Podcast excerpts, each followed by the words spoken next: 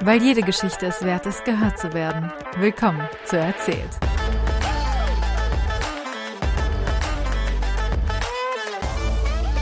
Hi und willkommen zurück zum Erzählt Podcast.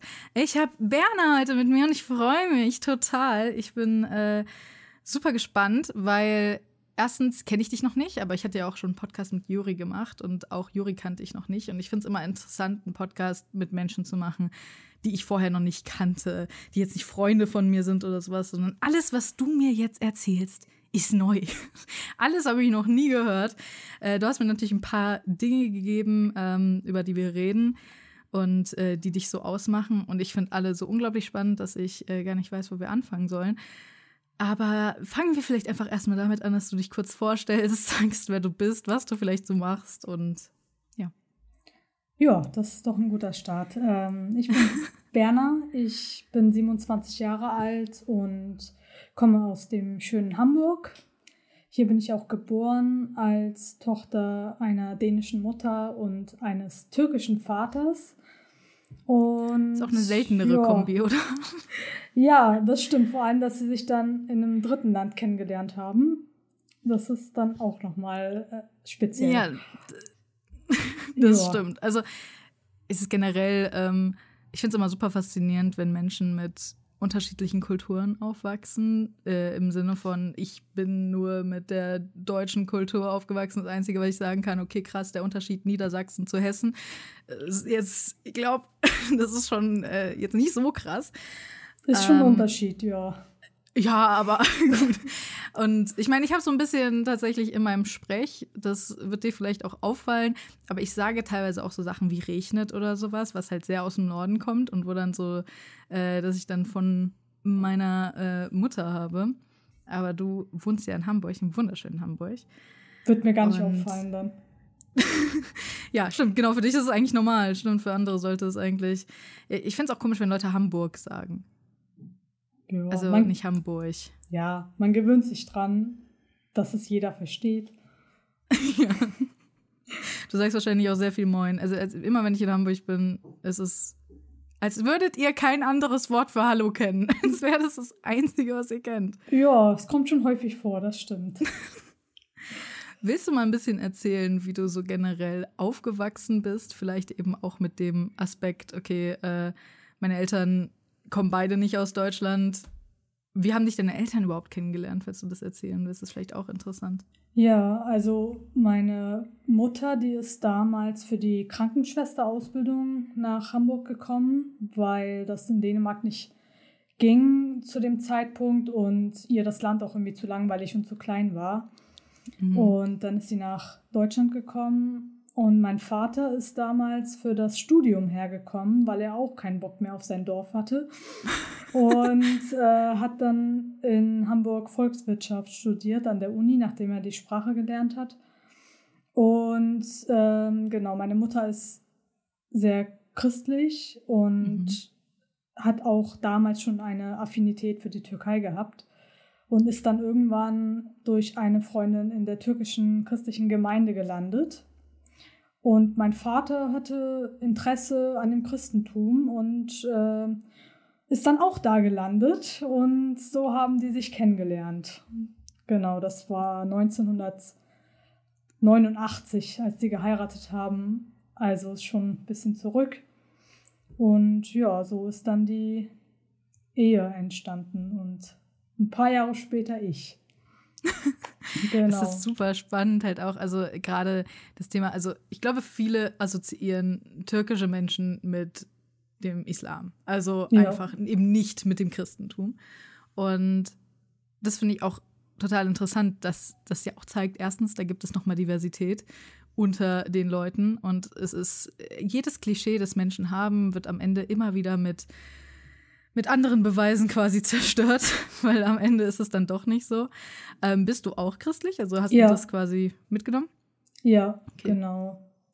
Sehr cool. Also ich habe die Ehe meiner Eltern nicht miterlebt, weil ich war mhm. zwei Jahre alt, als sie sich getrennt haben. Dadurch weiß ich nicht, wie das ist, als sie zu, äh, dass sie zusammen waren. Aber ich bin dann, habe bei meiner Mutter gelebt dann habe ihn regelmäßig gesehen und bin mit meiner Mutter dann auch immer in die Kirche gegangen und dann auch immer Kindergottesdienst und was es alles so gibt. Also da bin ich schon sehr reingewachsen und hatte auch immer sehr viel Spaß daran, sehr viele Freunde in der Kirche, auf die man sich dann freut. Ganz viel Blödsinn machen nach dem Gottesdienst. äh, ja, genau. Ja, es ist halt natürlich auch total schön, wenn man eine Community hat, die irgendwie fest ist und man weiß, diese Menschen sind irgendwie da, auf die kann man sich verlassen, die kann man immer, die sieht man immer und gerade halt eben auch, wie du dann eben Freunde in deinem Alter, die man so vielleicht gar nicht kennengelernt hätte. Ja, das stimmt, auf jeden Fall. So neben der Schule war das schon ganz schön. Und mhm. damals war ich halt einfach ich, also ich habe mir damals auch über die kulturellen Unterschiede gar keine Gedanken gemacht wir sind halt regelmäßig zu meinen Großeltern nach Dänemark gefahren und äh, zu den anderen Verwandten. Und mit meinem Vater habe ich dann angefangen, Türkisch zu sprechen, seine Familie sowieso, aber das war mir alles noch gar nicht bewusst damals. Mhm. Ich war einfach ich. So. Ja. Ich meine, das bist du auch immer noch, aber es ist total schwierig. Ich finde, ich kann es voll nachvollziehen, dass man das halt einfach, man verliert das irgendwie. Das ist was, was ich auch immer wieder ähm, bei mir versuche herauszuholen, dieses Ich bin einfach ich, so egal was jetzt, so mit Gender Identity und, und Sexualität und bla bla bla bla bla. So, ich bin einfach am Ende ich. Und kannst du beide Sprachen fließend sprechen? Also Türkisch auf jeden Fall. Dänisch könnte besser sein. Also ich verstehe alles, ich traue mich manchmal nicht. Mhm. Und ähm, dadurch, dass meine Großeltern Deutsch konnten und mit meinen restlichen Verwandten habe ich Englisch gesprochen, sobald ich Englisch konnte, mhm. weil ich es ja auch üben wollte, so damit einfach mein Englisch besser wird. Und dann habe ich es dann auch so beibehalten, was ein bisschen schade ist. Ähm, ja, also ich verstehe vieles, und spreche schon auch Dänisch, aber wenn es tiefere Gespräche sind, dann let's talk in English. Ja, ja ich glaube, das ist generell ein Problem, wenn dann so eine Sprache nur in einem gewissen Kontext lernt und man dann, dann kommt da so, weiß ich nicht, wissenschaftliche wissenschaftlicher Terminus oder, oder irgendwas zu Business-Sachen oder so ein Kram, wo man sagt, das habe ich einfach nicht. Das, diese, ich kann im Englischen, habe ich auch keine Vögel oder sowas. Oder diese ganzen Fischarten teilweise nur durch Videospiele. Aber das ist so diese ganzen Sachen, die man eigentlich nur in der Native Language wirklich gut kann, die Tiernamen. Ich finde, da fällt das extrem immer auf. Ja, das stimmt. Ich habe gehört, dass die dänischen Zahlen sehr schwierig sein sollen. Nö, eigentlich nicht. Also das geht eigentlich. Mhm. Ist halt. Sie sind nur irgendwie auch so wie im Französischen, dass das so zusammengerechnet wird, oder? Ja, also doch, das ist ein bisschen unlogisch auch teilweise. Aber wenn man es ohne die Bedeutung quasi von Kind an so lernt, dann mhm. kommt einem das nicht so vor. Ja, man nimmt es auch einfach hin. Ist halt nur Schreibweise und Aussprache ist halt nicht immer so gleich und ich habe, also ich spreche einen sehr starken Akzent. Also man hört, hört, mir das auch an, dass ich nicht von da komme sozusagen, ähm, weil ich immer noch sehr überlegen muss und teilweise auch die Artikel einfach nach Lust und Laune benutze. ah, also, hat die nicht auch verschiedene Artikel? Zwei nur. Ah, okay. Ja, zum ja. Glück. ja, ich, ich will immer nicht in, den, in der Haut von Leuten stecken, die äh, auch aus einer Sprache mit Artikeln kommen und dann Deutsch lernen und dann irgendwie mit diesen Artikeln konfrontiert sind. Ich glaube, es gibt auch irgendwie, ich weiß nicht, Philippinisch oder sowas, da ist es auch total schwierig mit den. Also, ich, da ist Englisch schon, hat, hat da schon Vorteile. Ja. Du hast auch eine Zeit lang in ähm, der Türkei gelebt. Das hast du mir schon heimlich äh, zugesteckt. Willst du sagen, wann und wie die Zeit so für dich war? Ja, gerne. Also ich war sechs, da waren, also glaube ich, ungefähr sechs, da waren wir in der Türkei mit meiner Mutter und wir haben dann so eine, ja, bekannte Familie getroffen. Das war so meine Info. Mhm. Äh, Speed Dating, das in dem Alter kann man ja sowas nicht erklären, aber ja. Ähm, jedenfalls waren wir dann da, diese Familie besuchen. Ich habe mit der Tochter gespielt, die ist zwei Jahre jünger gewesen. Ich habe auch noch sehr guten Kontakt zu ihr. Mhm. Und ja, dann waren wir nach ein paar Monaten nochmal da im Urlaub und ähm, dann habe ich meinen Stiefvater als einen Freund der Familie kennengelernt, der uns quasi auch immer abgeholt hat und überall hingefahren hat, weil die halt keine Zeit hatten selber. Äh, Im Endeffekt haben sich meine Mutter und mein Stiefvater dann verlobt in dem zweiten Urlaub und ein Jahr später sind wir dann in die Türkei gezogen. Ich bin mit sieben hin, also ich bin nach zwei Monaten acht geworden.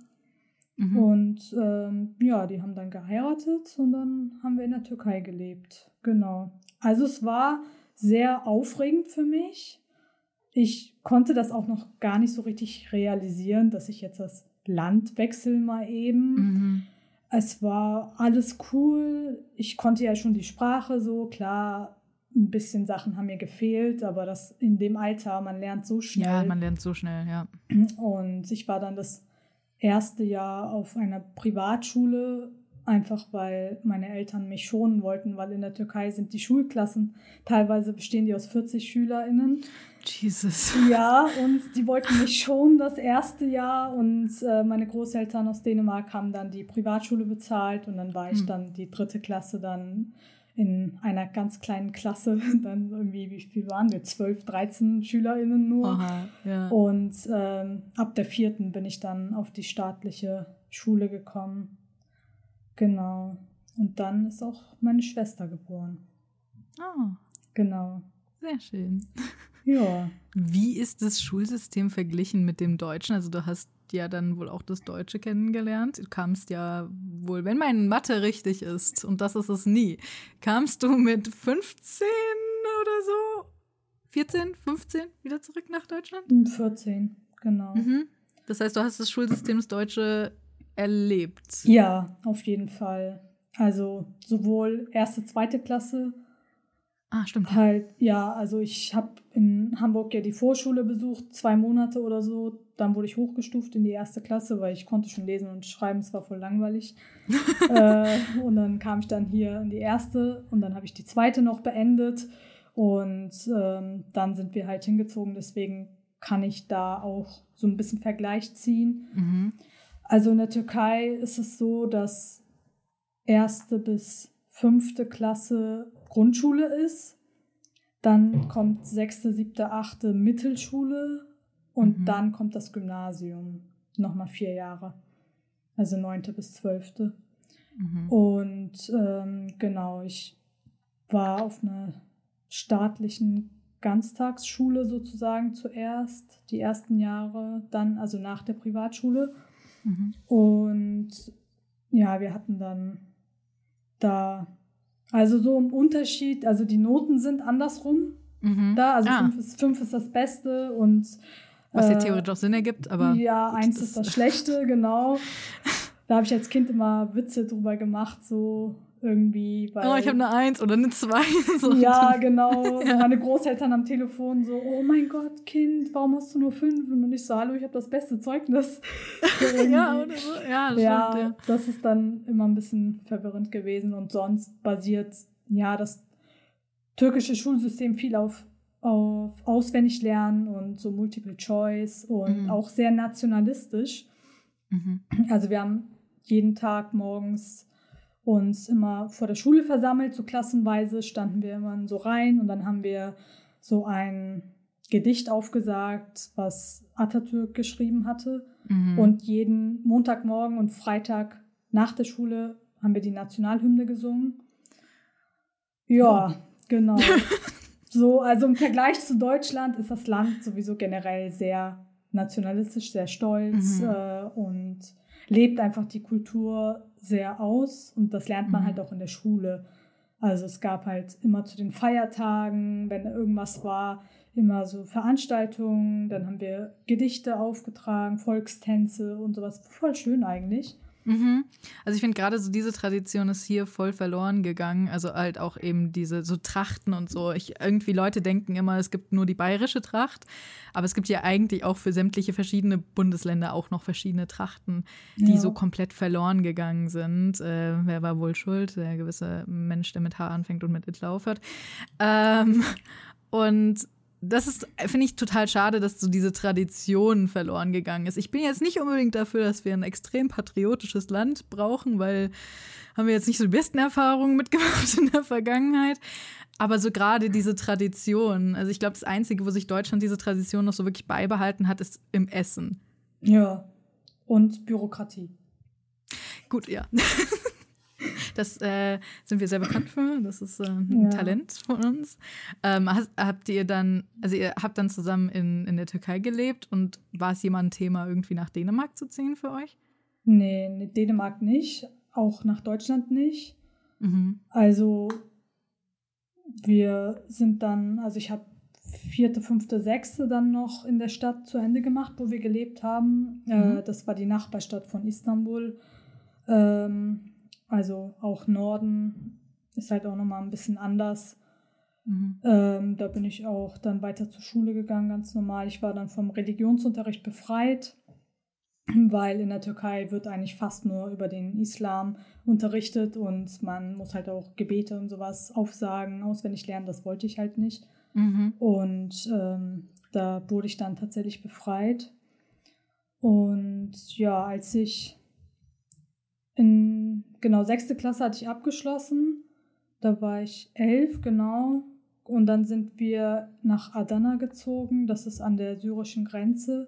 Und das ist die Heimat von meinem Stiefvater. Also wir sind mhm. quasi dann in seine Heimat gezogen, zu seiner Familie auch. Und das ist dann nochmal ein bisschen eine andere Mentalität dort gewesen, weil einfach Süden, die Menschen waren anders drauf.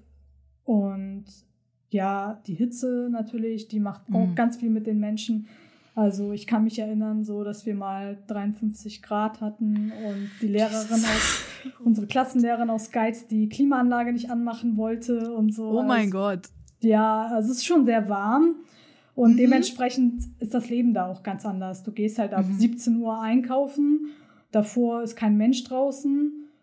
So, da musste ich mich dann auch erstmal dran gewöhnen, so tagsüber wenn Ferien waren oder irgendwie so dann in der Wohnung zu hocken, weil das äh, hältst du nicht aus. Ja. Da ist so, das Leben beginnt halt nachmittags, abends erst.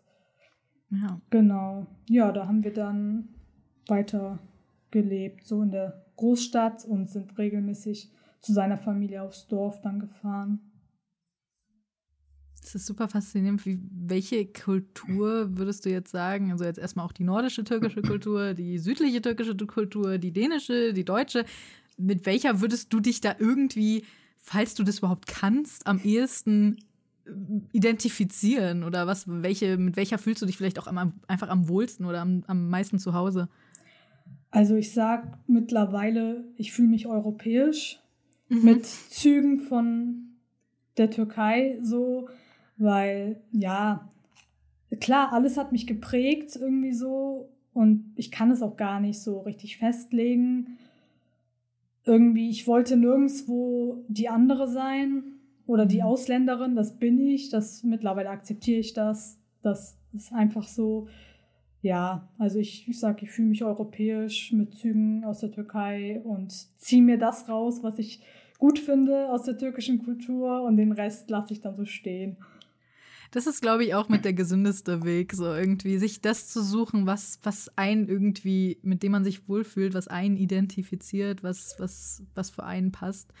Und am Ende hast du dann halt so ein wundervolles Potpourri an verschiedenen äh, Eindrücken, die du auch hattest. Es muss bestimmt auch total beeindruckend gewesen sein für dich, so viel Verschiedenes auch gesehen zu haben, schon ähm, als du so jung warst. Also, dass ihr dann nochmal umgezogen seid und nochmal umgezogen seid und all das. Das ist bestimmt schon ein Thema gewesen für dich auch. Ja, also man hat nicht so richtig drüber gesprochen zu Hause tatsächlich. Mhm. So im Nachhinein betrachtet war es schon, hat mich das schon irgendwie auch beschäftigt. Ich meine, wir sind auch innerhalb der Städte noch umgezogen. Das mhm. äh, zähle ich gar nicht erst auf. Also ich meine, ich wohne in meiner 15. Wohnung im Moment. Äh, ja, genau, Umzüge ja, muss, also ist jetzt nicht so meine Lieblingsbeschäftigung, aber klar. Aber das geht dir einfach von der Hand, das bist du gewöhnt ist. Mittlerweile ja, so ist es. aber ja, also so als Kind, ich weiß gar nicht, da steckt, steckt man halt vieles schneller weg und wenn das zu Hause auch nicht so thematisiert wird, dann nimmt man das so hin und mhm. lebt sein Leben und geht eh zur Schule und was weiß ich, was man noch so macht. Und ja, dann vergeht die Zeit auch. Wie war das so mit Freunden? Also es war bestimmt auch nicht so leicht, dann irgendwie äh, da längerfristige Beziehungen so mit Freunden äh, aufzubauen. Also gerade vor allem, wenn du dann dich vielleicht gerade gesettelt hast und gerade Leute kennengelernt hast, die du gut findest und dann musst du wieder wegziehen. Ja, also in der ersten Stadt in Kocaeli, wo wir gelebt haben, da hatte ich dann, als ich auf die staatliche Schule kam, auch Freunde. Mhm. Äh, sonst hatte ich davor nur so Bekanntschaften, Freundschaften aus der Kirche mal wieder so, was mhm. an sich ja auch schön war, aber ja. so im Stadtteil habe ich dann erst die Leute richtig kennengelernt, weil ich auch sehr schüchtern war, ähm, als ich dann da auf die Stadtteilsschule dann auch kam. Und das hat sich, also ich hatte sehr, sehr gute Freundschaften. Das hat sich aber alles verlaufen, als ich dann weggezogen bin in den Süden, weil man sagt immer, man hält Kontakt, man tut es ja. nicht aus beiden mhm. Seiten. Und damals gab es ja jetzt noch nicht so mhm. Social Media wie jetzt. Ich meine, Tastenhandy mit Guthaben und Mama, kann ich meine Freundin anrufen? Nein, ich habe kein Guthaben und ja. Und du so. willst bloß nicht auf die Internet-Taste drücken, die ganz oh, böse ja. ist, weil dann die Welt untergeht. Oh ja, genau. Dadurch, ja, hat es nicht funktioniert, so mit dem in Kontakt mhm. bleiben. In Adana habe ich dann neue Freunde gefunden, auch in der Schule. Da muss ich auch sagen, das ist ja auch diese herzliche Kultur, dass man eigentlich immer aufgenommen wird und überall so mit rein integriert wird. Das war auch nie ein Thema. Also meine Religion war manchmal ein Problem mhm. für ein paar Eltern. Also die Kinder an mhm. sich hatten mhm. kein Problem damit, aber es gab so manch Eltern, die dann gesagt haben, ja, geh nicht bei denen zu Hause essen, die kochen bestimmt nur Schweinefleisch oder nur ihr esst nur Schweinefleisch. Ja, genau. Ich meine, das gibt es da ja nicht mal zu kaufen, sollen wir das herhaben, ja, ja, so, ja, ne? Aber halt Hat ein eigenes Schwein zu Hause, ja, so, ne? klar. schlachtet immer eigene Schweine. Genau, so halt, ne? Oder irgendwie die versuchen dich zu bekehren oder was weiß ich, mhm. solche Leute, also so streng muslimische Familien gab es dann schon, wo die Kinder dann nicht mit mir spielen durften. Ich habe das nie ganz nachvollziehen können, tue ich immer noch nicht, aber ja. es hat mich jetzt auch nicht so sehr gestört, weil ich hatte ja meine Freunde und für die war es halt kein Ding. Mhm. Man hat sich ausgetauscht, so untereinander, ja, wie ist das bei euch und so. Bring mir mal ein paar deutsche Wörter bei, dann kann ich angeben. Das gibt es natürlich auch dann mhm. immer so. Ja. Ja, so war es dann eigentlich auch. Also hast du mit deiner Mutter immer Deutsch gesprochen dann? Mm, ja, also meine Mutter hat versucht, dass ich mein Deutsch halt nicht verlerne. Sie hat auch mhm. immer so Schulbücher, so Grammatikhefte gekauft und dann habe ich den habe ich mal Ausreden gesucht, warum ich Deutschunterricht schwänzen wollte, weil ich keinen Bock darauf hatte. Und ich immer so dachte, ich brauche das doch gar nicht. Und dann hatte ich entweder ganz viele Hausaufgaben oder ich musste irgendwo hin oder ich war verabredet und nein, leider nicht dieses Wochenende. Und irgendwie, ja, am Anfang hat sie noch Deutsch gesprochen mit mir mhm. und mit meiner Schwester. Ich habe dann eigentlich meistens auf Türkisch geantwortet. Umgangssprache halt, ne? Mhm. Das ist einfacher. Und ich meine, sie konnte Türkisch, kann sie immer noch, aber es war halt auch nicht so perfekt. Sie hat sehr mit Akzent auch gesprochen, man hat es halt auch rausgehört. Ähm, manchmal war es für mich dann auch so ein bisschen unangenehm, weil ich so dachte, okay, spätestens jetzt falle ich auf. So, mhm. aber was soll ich machen? Ich kann ja nicht sagen, halt die Klappe, Mama, rede nicht, wenn ja. wir draußen sind. Das geht ja auch. Das heißt, nicht. du hast du die, die Türkisch-Skills deiner Mutter gejudged. ja, so ein bisschen genau, aber sie hat halt irgendwann dann auch nur noch Türkisch gesprochen mit uns. Mhm. Und dann hat sich das eh verlaufen. Dann war es für uns alle eine Sprache zu Hause. Und das Einzige, wo ich mal Deutsch gesprochen habe, war halt, wenn ich bei meinen Großeltern telefoniert habe oder wenn ich in den Sommerferien halt hier in Hamburg oder so bei meinem Vater, bei meinem leiblichen Vater dann war, in Dänemark, ja, halt alles gemischt, was mir so eingefallen ist. ich meine, das ist voll praktisch. Du hast so viele mögliche äh, Sprachen, mit denen du und auch mit deiner Schwester konntest du dann vielleicht Geheimsprache sprechen, so ein bisschen, wenn ja. ihr Deutsch miteinander gesprochen habt äh, bei euren türkischen Freunden. Ja, das stimmt doch. Also ich meine, sie ist neun Jahre jünger als ich. Dadurch mhm hat, also sie musste überhaupt erstmal sprechen lernen. Äh, Ja, hat, genau. Aber später war es schon ganz cool manchmal. Ja, auf jeden Fall. Und ihr seid dann ja wieder zurückgezogen. Genau. Wieso? Wenn du das erzählen willst. Und äh, wie war das dann? War das dann irgendwie so ein bisschen Reverse Culture Shock, weil du dann auf einmal irgendwie wieder in der alten, in der Zeit, da wieder zurück warst, wo du vorher warst? Und wie war das so? Ja, also ich muss sagen, Kulturschock hin habe ich nicht so empfunden, aber Mhm. Kulturschock zurück definitiv. Also ja, ähm, ich habe halt die, habe mich auf die Abschlussprüfung vorbereitet von der Mittelschule. Ähm, da hat man halt jedes Jahr immer so eine Abschlussprüfung und die werden dann zusammengerechnet und der Durchschnitt davon ist dann dein NC quasi fürs Gymnasium. Und darauf habe ich mich vorbereitet und die war dann auch Anfang Juni. Und einen Monat davor habe ich erfahren, dass wir nach Deutschland ziehen. Also ich hatte einen Monat Zeit, äh, um mich seelisch darauf vorzubereiten. Ähm, ja, finanzielle Gründe, sage Mhm. ich mal so grob. Ähm, und dadurch war es dann so, ja, ich habe dann die Prüfung noch mitgeschrieben, just for fun. Und ähm, dann haben wir alles zusammengepackt und ja, sind dann drei Tage nach meiner Prüfung dann mal eben nach Hamburg geflogen, ohne Wohnung, ohne alles so. Das war schon, also zurück ist mir auch sehr schwer gefallen. Ich wollte es Mhm. nicht, ich hatte Angst, weil ich dachte, ja, scheiße, wie wird das in der Schule? Ich kann bestimmt dann nichts und meine Grammatik war auch jetzt nicht so die beste, dadurch, dass ich einmal den Unterricht geschwänzt habe. Ähm, ja, und meine Freunde natürlich. Also ich hatte meine beste Freundin, die hat mit mir im gleichen Haus gewohnt. Mhm. So, und das war dann natürlich auch so eine Sache, immer mal spontan klingeln, hey, hast du Zeit? Ja, lass mal das und das machen. Mhm. Das hatte ich Und auch. Ja, dann bist du dann so mal eben im anderen Land. Das war schon echt nicht einfach für mich. Mhm. Das Einzige, was ich halt gut fand, war, dass mein leiblicher Vater in Hamburg war und dass ich wusste, dann kann ich ihn öfter sehen. So habe ich mich so ein bisschen versucht zu motivieren. Ähm, ja, und halt auch, dass ich wusste, in Deutschland bin ich sicherer, ehrlich gesagt. So, Mhm. also da, zu Okay. Hause, klar, es wenn ich das so erzähle alles, dann klingt das harmonisch, war es natürlich nicht. Ähm, Mhm. Generell, man merkt schon, die Kommunikation war wahrscheinlich nicht so auch immer dieses plötzlich umziehen ist ja auch schon Ja. einfach schwierig. Da zeigt es schon, dass die Kommunikation da nicht so da war. Ja, definitiv. Also, das, ich meine, meine Mutter, die war in meinem letzten Jahr in der Türkei in Deutschland ganz viel arbeiten. Also monatelang war sie dann hier und hat hier dann gearbeitet. Und meine Schwester, mein Stiefvater und ich waren dann halt in der Türkei.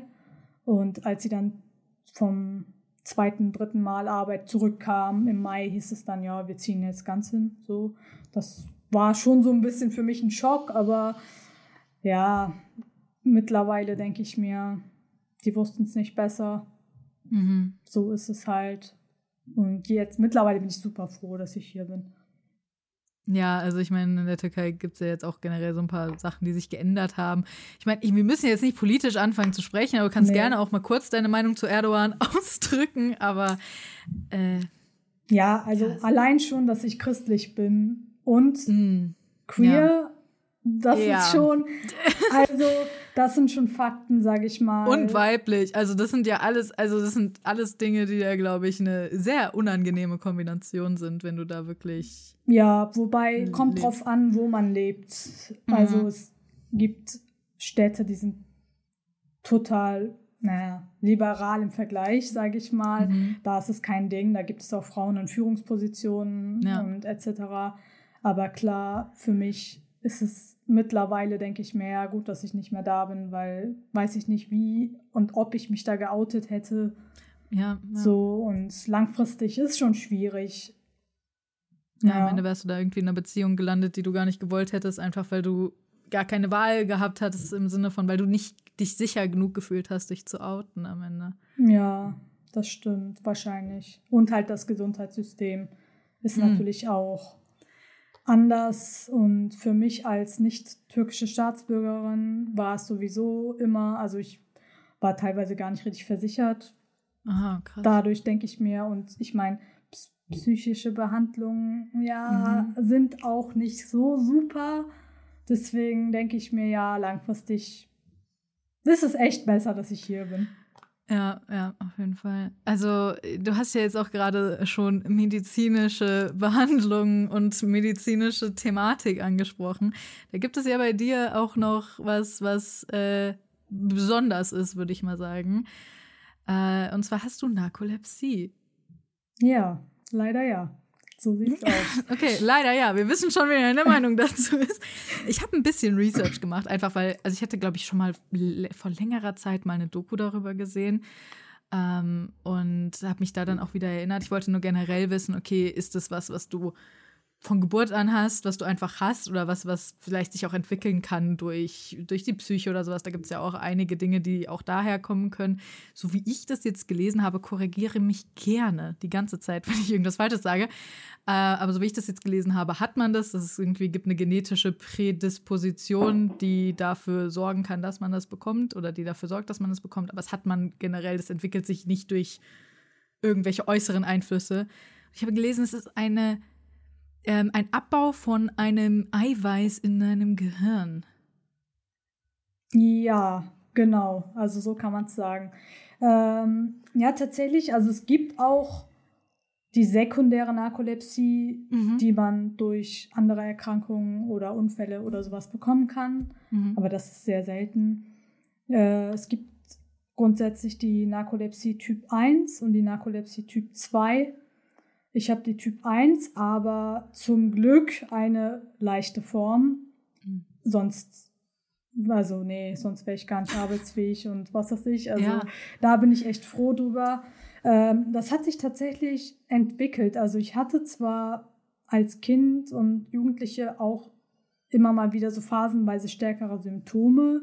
Mhm. Ich war auch mal beim Neurologen in der Türkei, aber dadurch, dass meine Versicherung nicht so die, äh, ja, die hat halt. Das Gelbe vom Ei war. Ja, also ich war halt auslandsversichert über meinen Vater und das mhm. war halt so das Nötigste. Ne? Wenn ich mhm. jetzt Grippe hatte, konnte ich zum Arzt, was weiß ich. Wenn ich meinen Fuß verstaucht habe, konnte ich zum Arzt. Ja. Aber mal eben irgendwelche Schlaflabordiagnostik, nee, das wurde halt nicht übernommen. Und dadurch ähm, ist da halt auch nicht so richtig was rausgekommen. Das hat sich auch so ein bisschen verlaufen. Und äh, später, als ich dann auch psychisch erkrankt bin, war das mhm. natürlich erstmal die Erklärung für alles, mhm. äh, wie man das so kennt leider. Und ähm, so richtig krass hatte ich es halt so in der Oberstufe dann.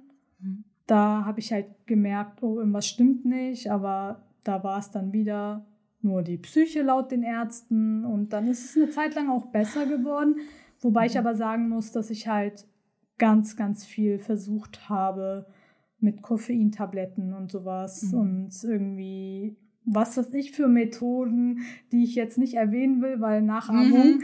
äh, ja. Leute macht das nicht, das ist nicht gut. Aber ähm, genau, dadurch habe ich es irgendwie auch so geschafft, so meine Ausbildung zu machen und mhm. auch meinen Führerschein mit Ach und Krach, aber auch, also das war schon alles sehr, sehr schwer und ich kann mich erinnern, dass ich morgens zwei Dosen Red Bull getrunken habe vor der Arbeit oder so, dass ich überhaupt zu irgendwas fähig war.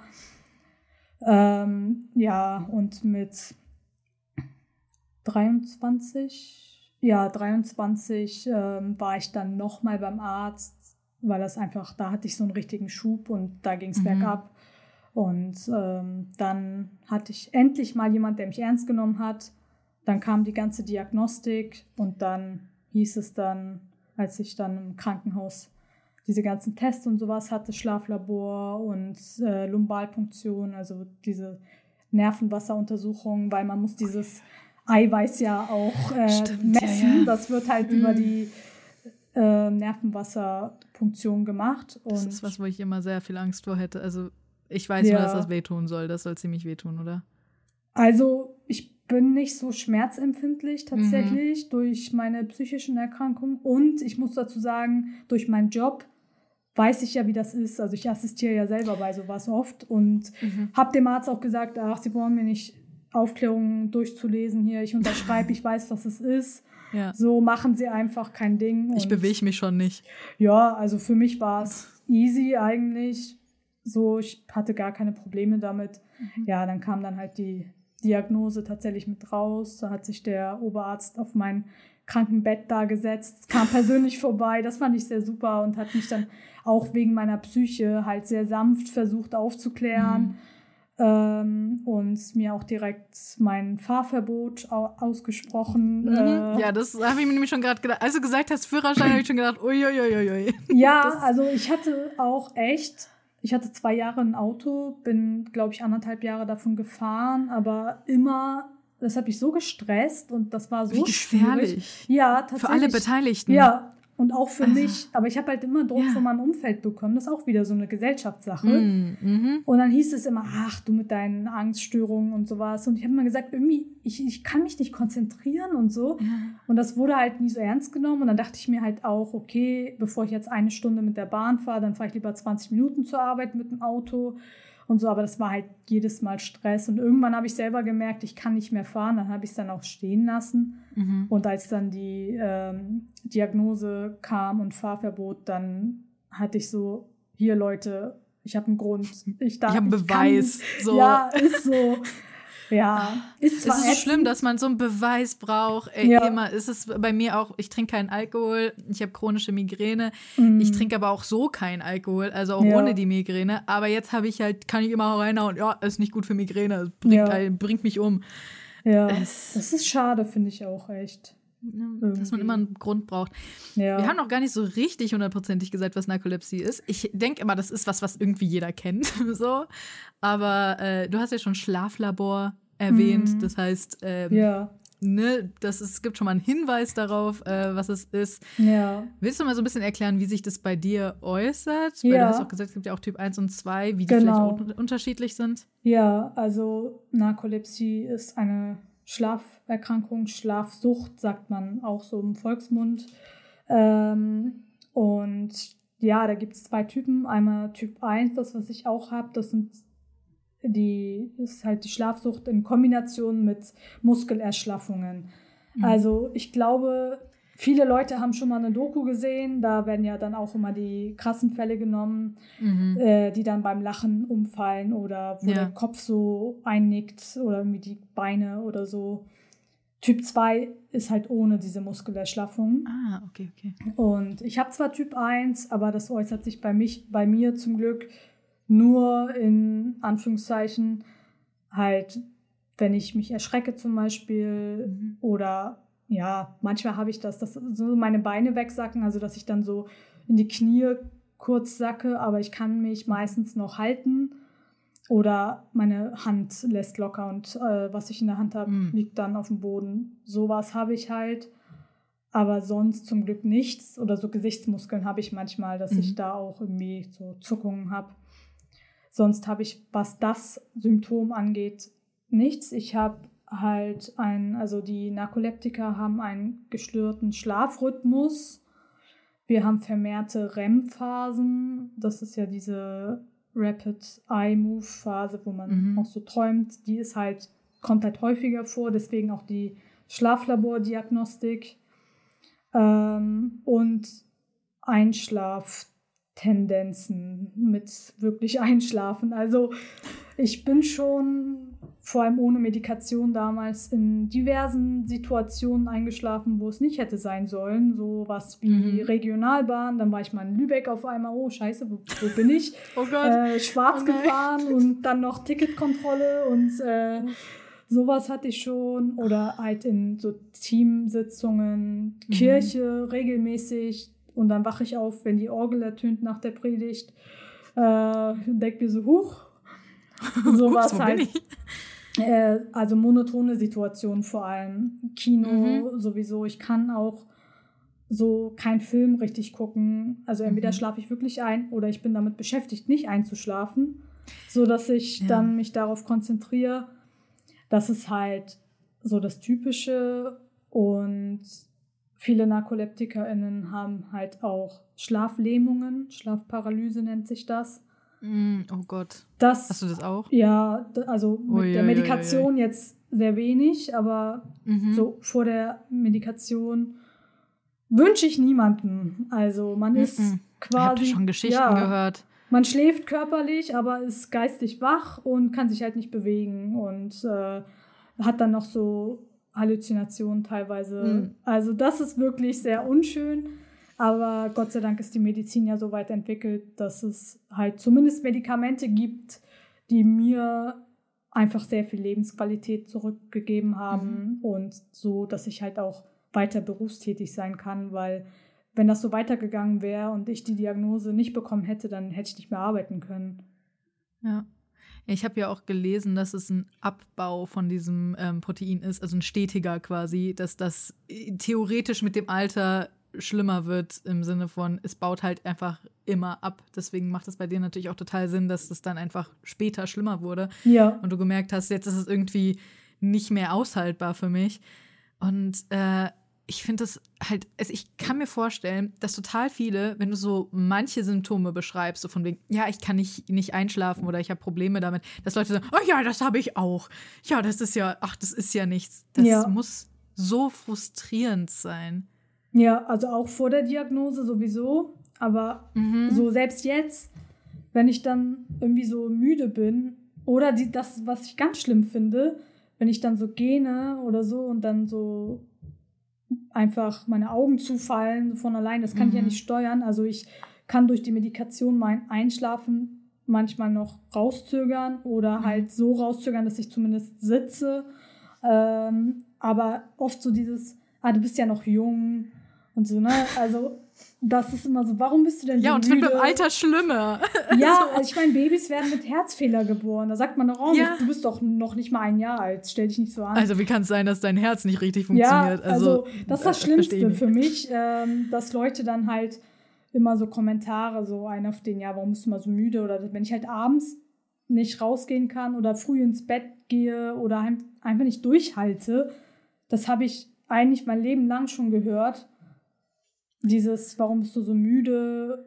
Irgendwie, warum gehst du jetzt schon ins Bett? Ach du kleine Maus und so, ne? Irgendwie, also das ist schon sehr frustrierend Mhm. muss ich sagen. Und halt das, was du auch gesagt hast, dieses, ach, das kenne ich auch. Und klar, jeder Mensch schläft mal in der Bahn ein. Natürlich. Es gibt auch Aber- viele Menschen, die auch aus anderen Krankheitsgründen Ja. oder mentalen, äh, psychischen Krankheiten oder sowas einfach tendenziell müder sind so Ja. und halt einfach da auch ein Problem mit haben. Ja. Aber es ist halt immer noch mal was anderes, ob du einfach auch chronisch oder dauermüde bist versus Mhm. eine Person, die einschläft, ohne es kontrollieren zu können, dann teilweise. Also ich kann bei Baustellenlärm, hellem Licht und allem Möglichen in fünf Minuten einschlafen.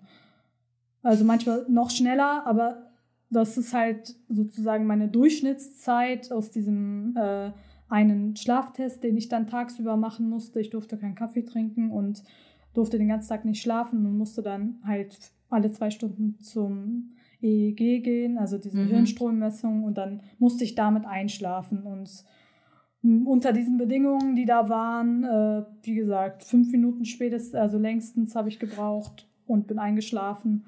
Ich Und bin nie eingeschlafen. Ja, das ist halt so eine Sache. Und dann, das muss ich den Leuten dann sagen, damit die mir das glauben. So Ja, gefühlt halt total. erst.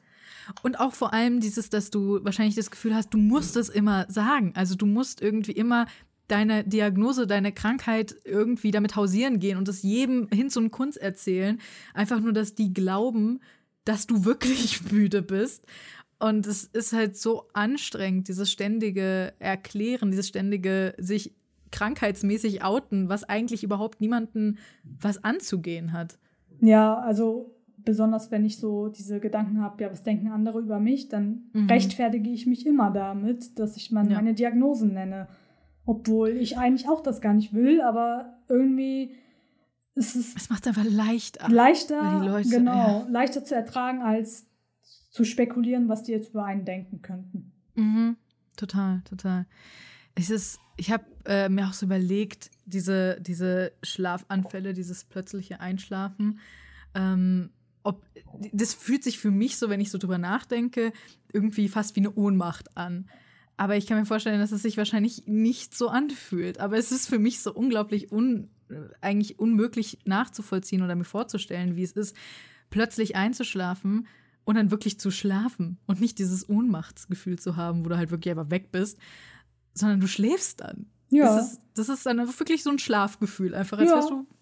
Also ich träume Oh. dann auch und ist immer je nachdem, wo ich einschlafe, bin ich dann teilweise irgendwie, wenn ich dann so einschlafe, dann Mhm. natürlich total verspannt und so. Ja. Aber ich kriege das ja gar nicht mit. Ich schlafe dann so meine manchmal fünf Minuten, manchmal 20, je nachdem, wie doll ich Mhm. müde bin oder halt, ob ich geweckt werde, so an sich Mhm.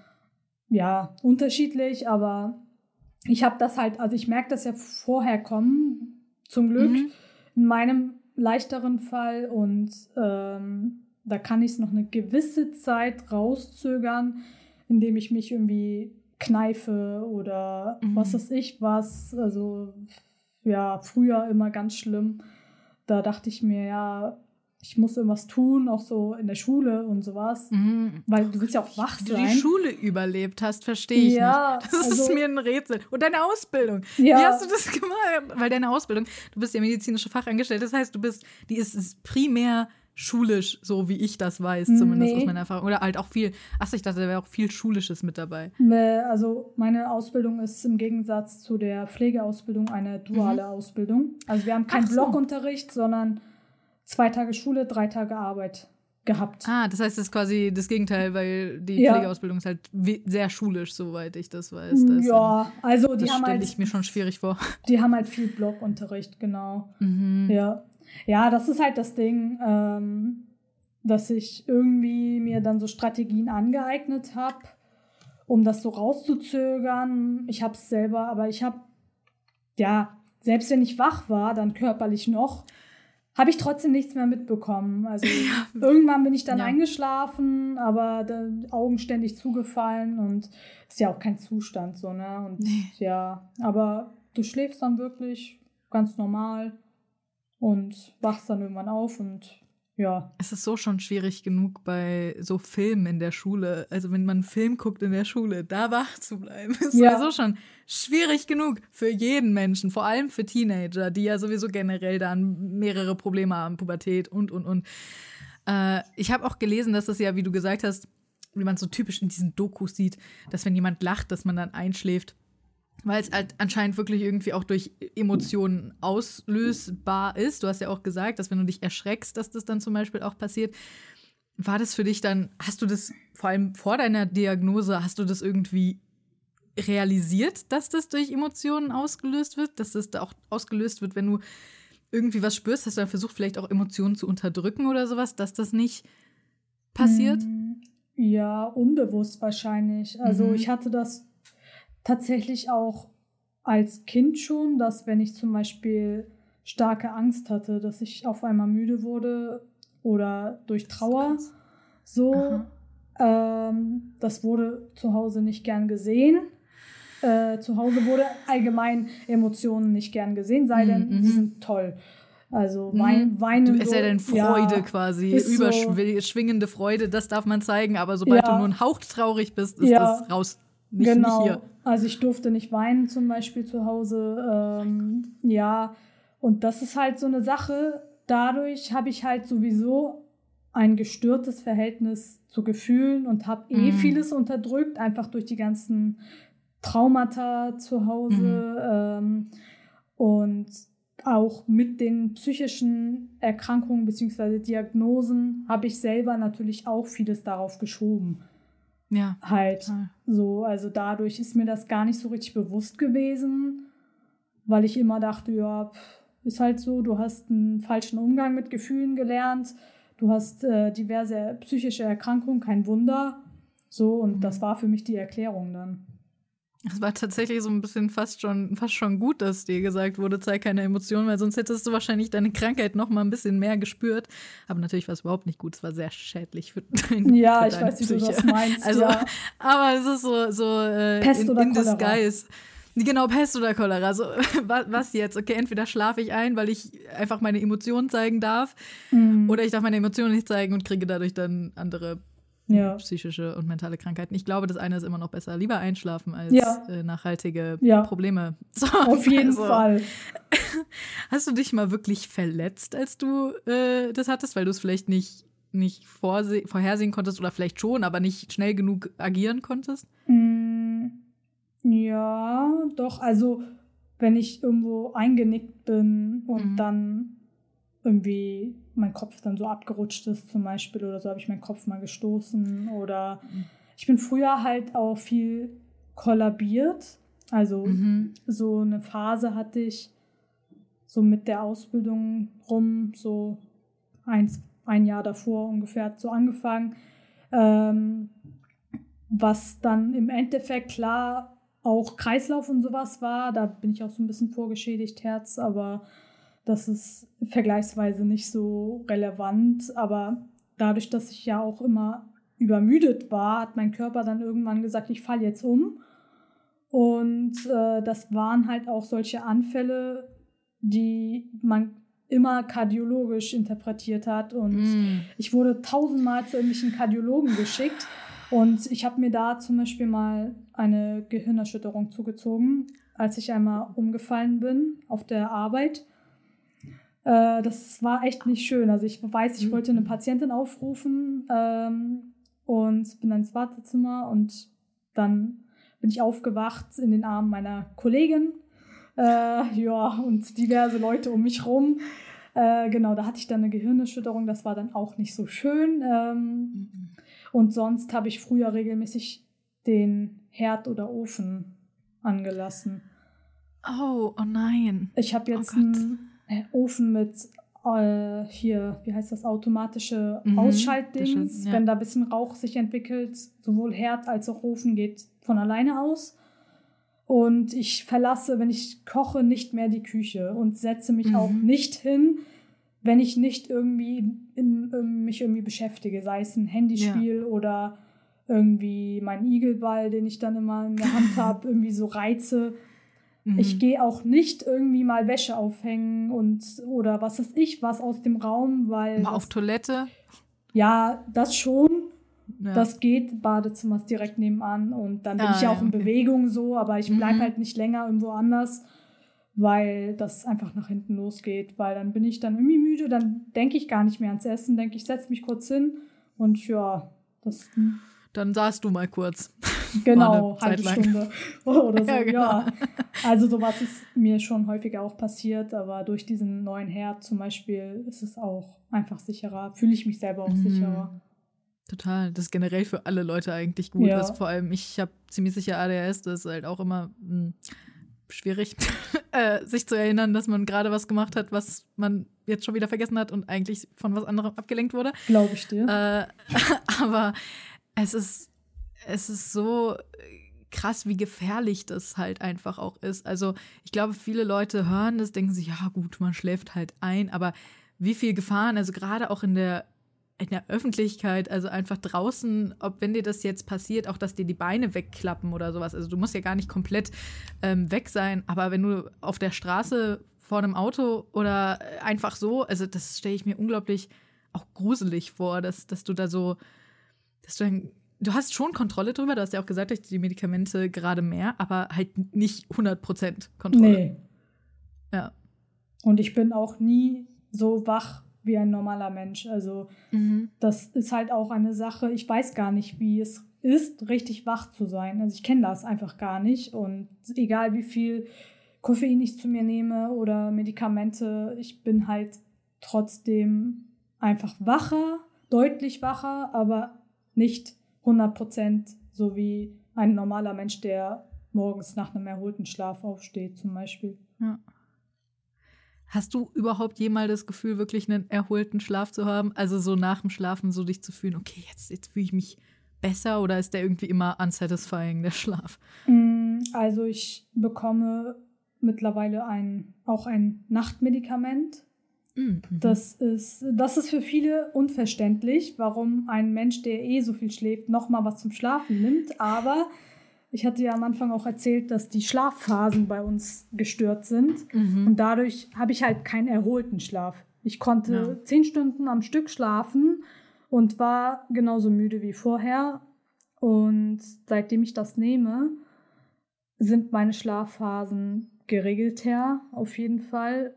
Und dann nehme ich eine Dosis, wenn ich schlafen gehe, also es ist ein Betäubungsmittel.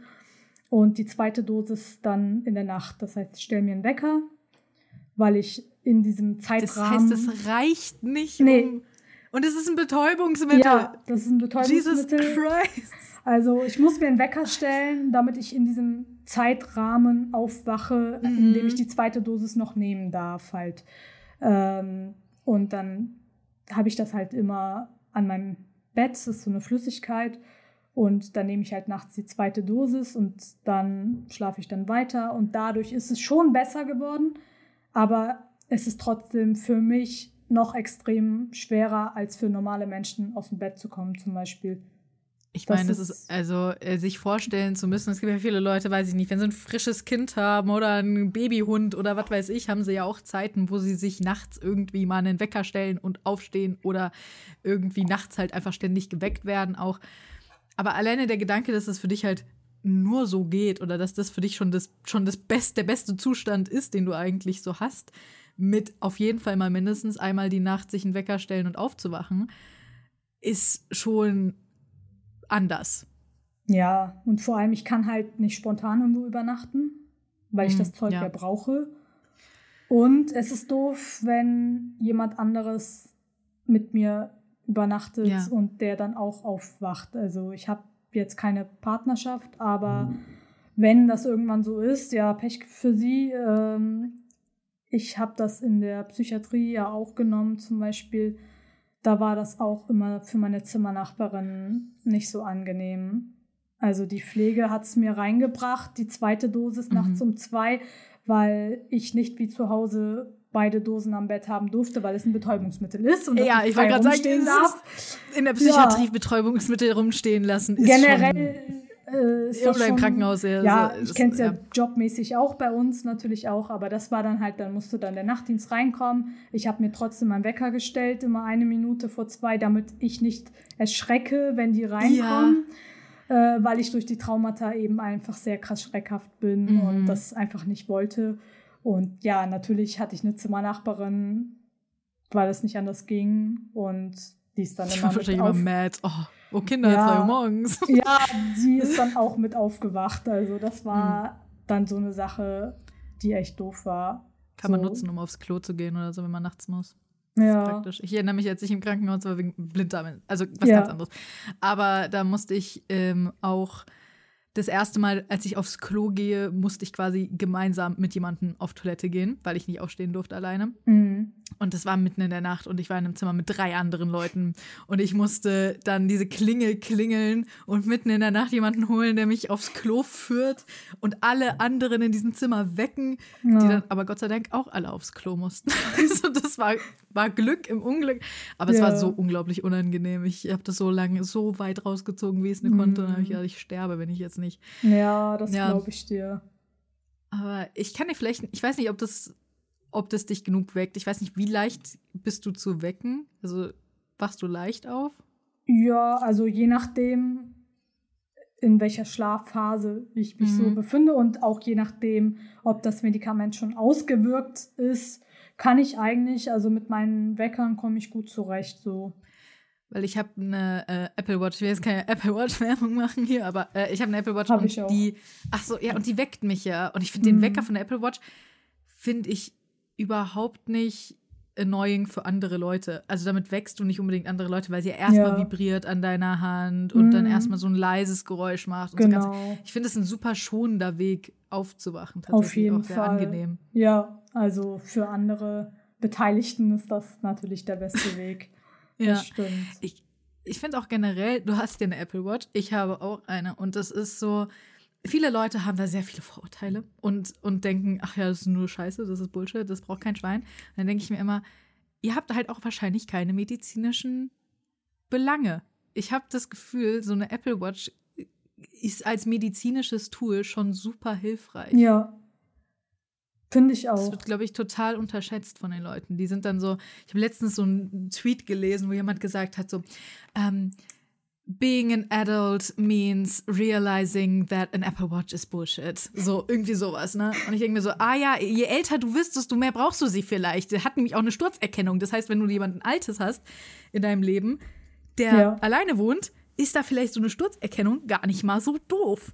Ja. Also, es hat mir auch schon so viel geholfen, weil ich ein Medikament genommen hatte, ein präventives äh, Medikament, also Beta-Blocker, und ich habe generell schon relativ niedrigen Ruhepuls. Und das hat meinen Puls halt zu 40 bis 41 die ganze Zeit. Also ich hatte dauerhaft nur so ja. 41, 42 Puls. Krass. Ist nicht so angenehm. Nee. es Bei fühlt sich einfach nicht so geil an. Ah, du hast einen so hohen Puls ja. quasi. Hatte ich eh schon mhm. immer und jetzt durch die Medikamente ist es auch nochmal. Also ich muss auch alle drei Monate zum EKG gehen zur Kontrolle. Makes sense, wenn die dich wach halten sollen in der Form. Natürlich, ja. dass sie dann eben auch wie Koffein. Genau.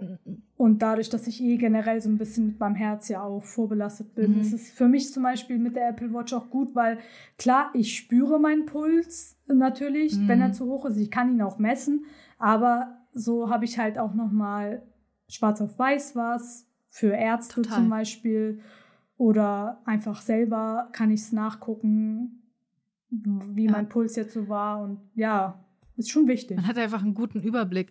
Also, weil ähm, ich bin da eben dann auch hin zu meiner Hausärztin und habe gesagt, so, ja, ich kann das nicht weiternehmen, mein Puls ist einfach viel zu niedrig. Und ich wusste, ich habe das schwarz auf weiß, um es zu zeigen, weil die mir immer nicht geglaubt hat, dass ich einen niedrigen Ruhepuls habe, weil immer, wenn ich zu ihr reingekommen bin, ist mein Puls von 60 auf 140 hochgeschossen, weil ich Anxiety habe. So. Ich, ja.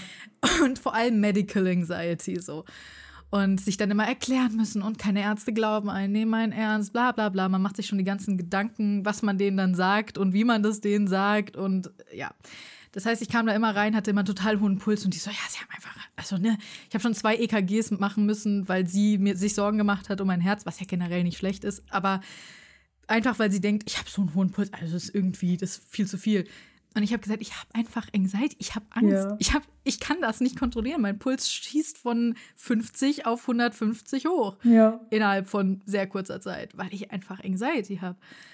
Aber ich glaube, da fehlt halt auch so ein bisschen so diese medizinische, das medizinische Knowledge. Aber es hilft einem, weil ich immer das Gefühl hatte, wenn ich beim Arzt bin, nie so richtig, die wissen es immer besser, quasi. Egal, was ich sage, wird vielleicht nicht ernst genommen und wie, wie nimmt man mich ernst? Und dadurch habe ich was, was einem hilft, ernst genommen zu werden, weil man hat den Beweis. So, ja. es ist nicht nur das, was man selbst sagt, sondern es steht da. Das ja. ist hier, hier, bitteschön. Genau so geht es mir auch.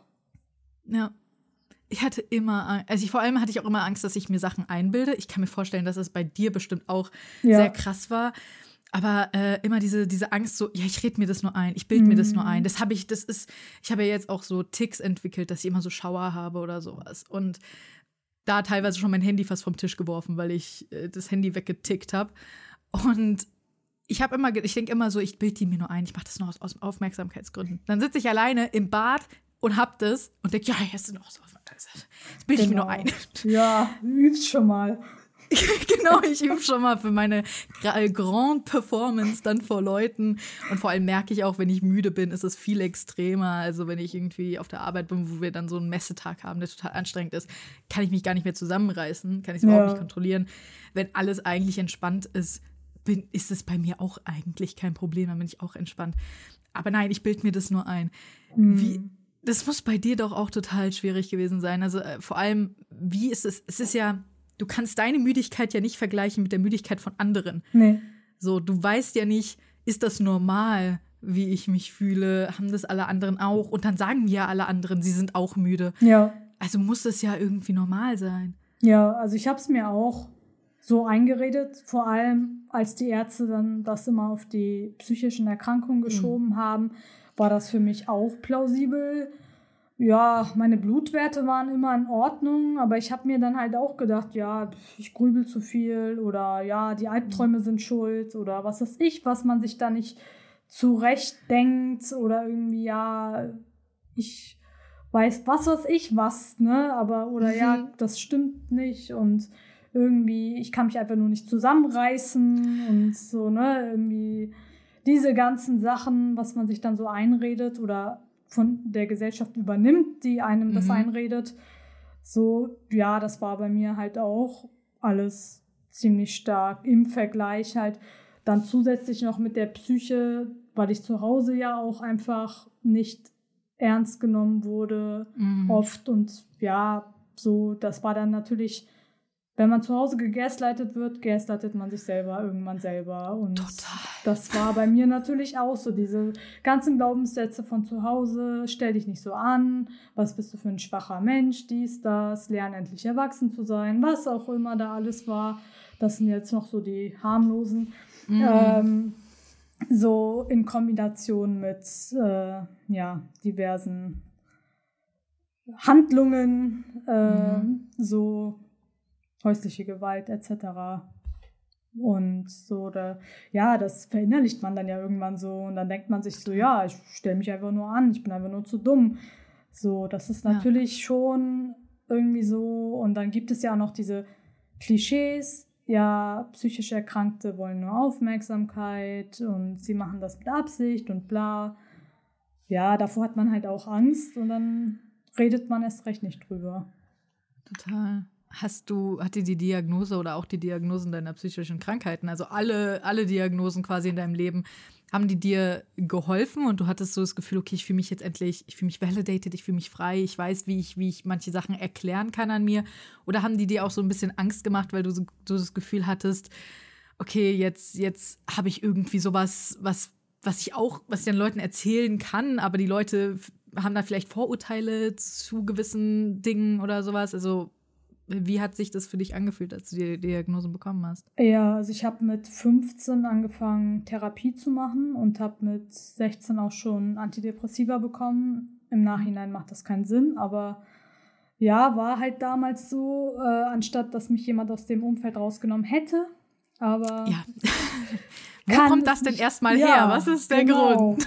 ja, äh, Ursache beseitigen wäre ein bisschen besser gewesen, aber ja. war es halt leider nicht. Ähm, und ja, damals war es halt eine Depression. So, ne, ich kannst du, du kannst halt auch vieles erst mit Volljährigkeit diagnostizieren. Mhm. Und Stimmt, ja. genau, ich war dann mit 18,5 zum ersten Mal in der Psychiatrie stationär auch. Und da war es dann auch erstmal halt, ich weiß nicht, wie offen kann ich sprechen also du kannst alles sagen, was du sagen willst. Okay, ich packe also, auch Sachen, Content Notes, ja, da, sind, ist, da steht drin, ist, das ist ganz gut. Was, was wir hier besprechen. Ja, okay. Also genau, damals halt äh, Suizidversuch, ähm, mein erster richtiger, den ich quasi auch vollendet habe. So mhm. und sowas dann, ja, Selbstschädigung durch halt Selbstverletzung und sowas. Das war dann erstmal alles Verdacht auf Borderline. Mhm. Und die richtige Diagnostik kam dann, als ich stabiler war, in der Tagesklinik. Und da wurden dann die ganzen Tests und sowas gemacht. Und ich muss sagen, durch meine Schulzeit hatte ich selber so ein Vorurteil Borderlinern gegenüber, weil das immer so ein mhm. Schimpfwort war in der Schule. So wie, ja, hast du Borderline oder was? Und Borderliner sind die Emos, die sich selbst verletzen und was weiß ich was so. Klar, ich habe auch so viel Gothic-Musik und so gehört.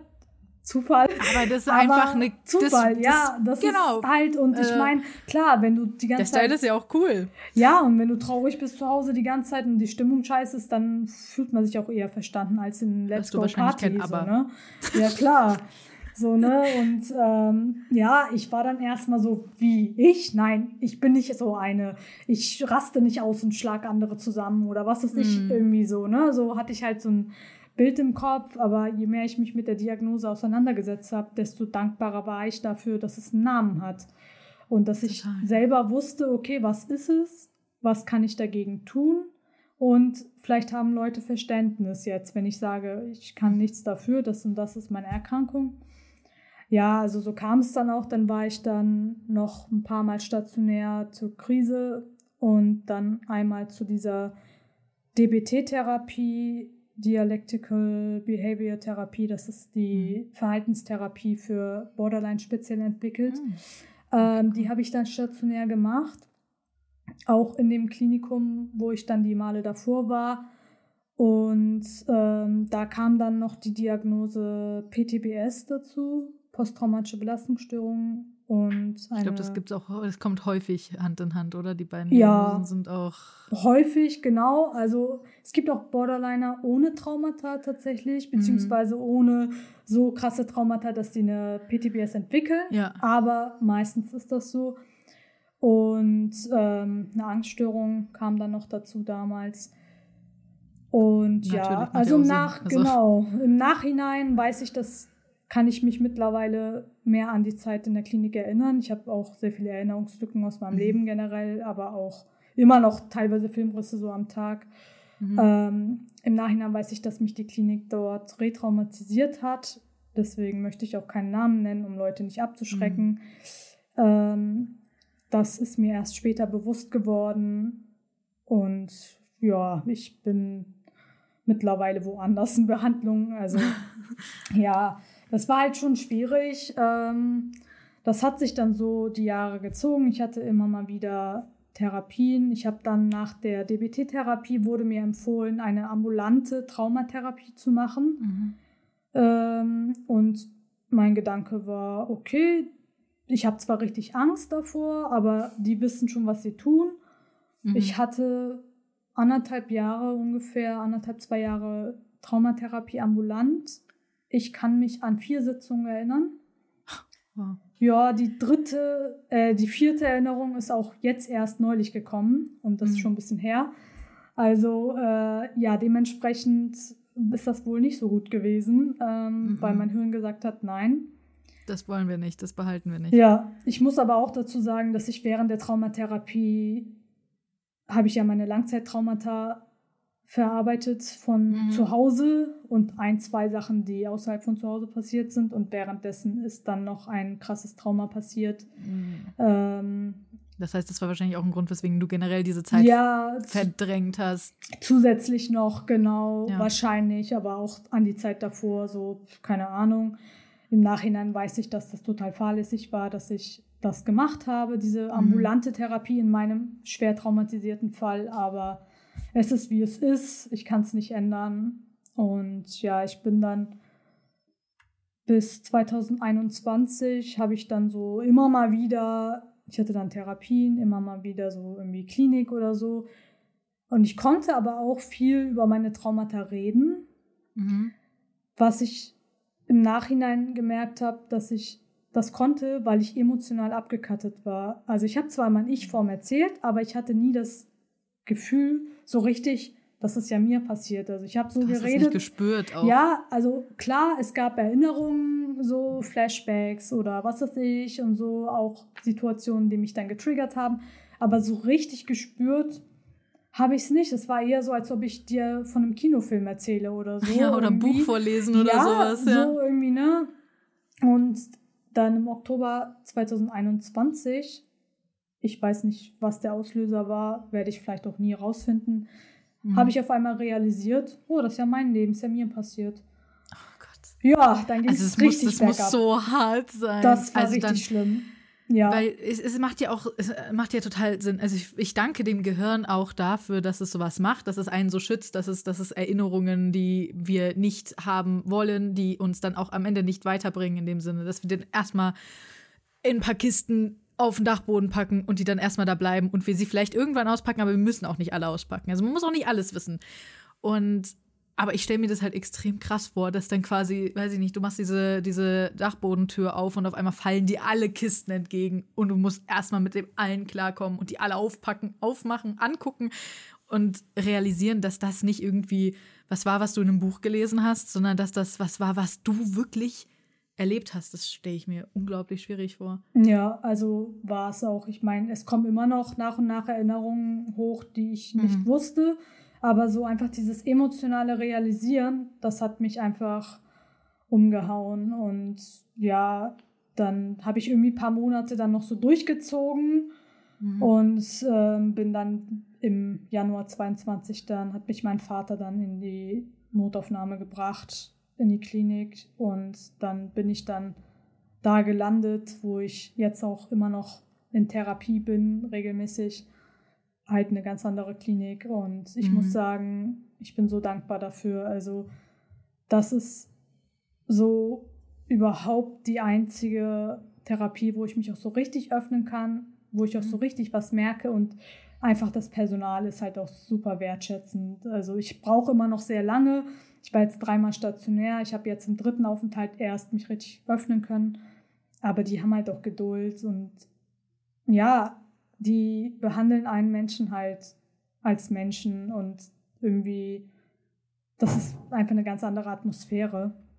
Mhm. Und ähm, genau, da bin ich dann halt gelandet und habe dann zwei Intervalle schon hinter mir, so Intervalltherapie, wo ich dann beim ersten Mal vier Monate stationär war, beim zweiten Mal drei Monate und nächstes Jahr geht es nochmal für drei Monate rein. Und ja, da habe ich dann auch die Diagnose komplexe posttraumatische Belastungsstörung bekommen. Und ähm, damit muss ich mich noch abfinden, bin ich ehrlich. Mhm. Also da habe ich oft dieses Gefühl, ach, andere haben doch auch schlimme Sachen erlebt. Ja, dieses, so, ne? ach, so schlimm war das jetzt auch wieder. Ja. War schon scheiße, aber ich meine, also ja. so dramatisch jetzt auch. Ja, ja verstehe oder ich. warum hat nicht jeder das entwickelt, diese Erkrankung? Und mhm. ich bin wahrscheinlich einfach zu schwach und was ist nicht was. zu empfindlich. Ja, so, eben. Oder ich schäme mich ganz oft. Oder ich denke mir so, ja, bei meinen Freunden, dann, ich kann das nicht, ich kann dies nicht irgendwie, ich bin so eingeschränkt, ich bin doch voll mhm. langweilig mhm. bestimmt und ich habe ständig Angst oder irgendwie rede nur von meinen Problemen. Irgendwie. Du bist das Letzte, ja, was man, langweilig ja. angeht. Also du bist überhaupt nicht langweilig, so, also null Prozent langweilig. Ja. Aber ich kann auch das Gefühl total nachvollziehen, dass du sagst mit dem, ich rede nur über meine Probleme. Das hatte ich auch immer, dass ich so Angst hatte über meine, also weil es mir auch Leute dann teilweise auch gesagt hatten in der Schulzeit, so von wegen, oh, du bist immer krank. Ja. war ich halt auch, fuck off. Ja, so, kenne ich auch, ja.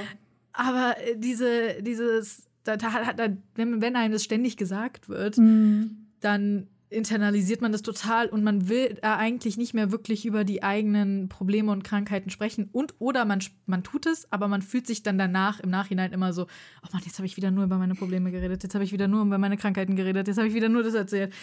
Obwohl die Freunde in den meisten Fällen vielleicht sogar gefragt haben und auch wirklich ehrlich gefragt haben, hey, wie geht es dir wirklich? Was, was machst du gerade? Wie, wie ist die Behandlung das und das gewesen? Wie war die und die Diagnose?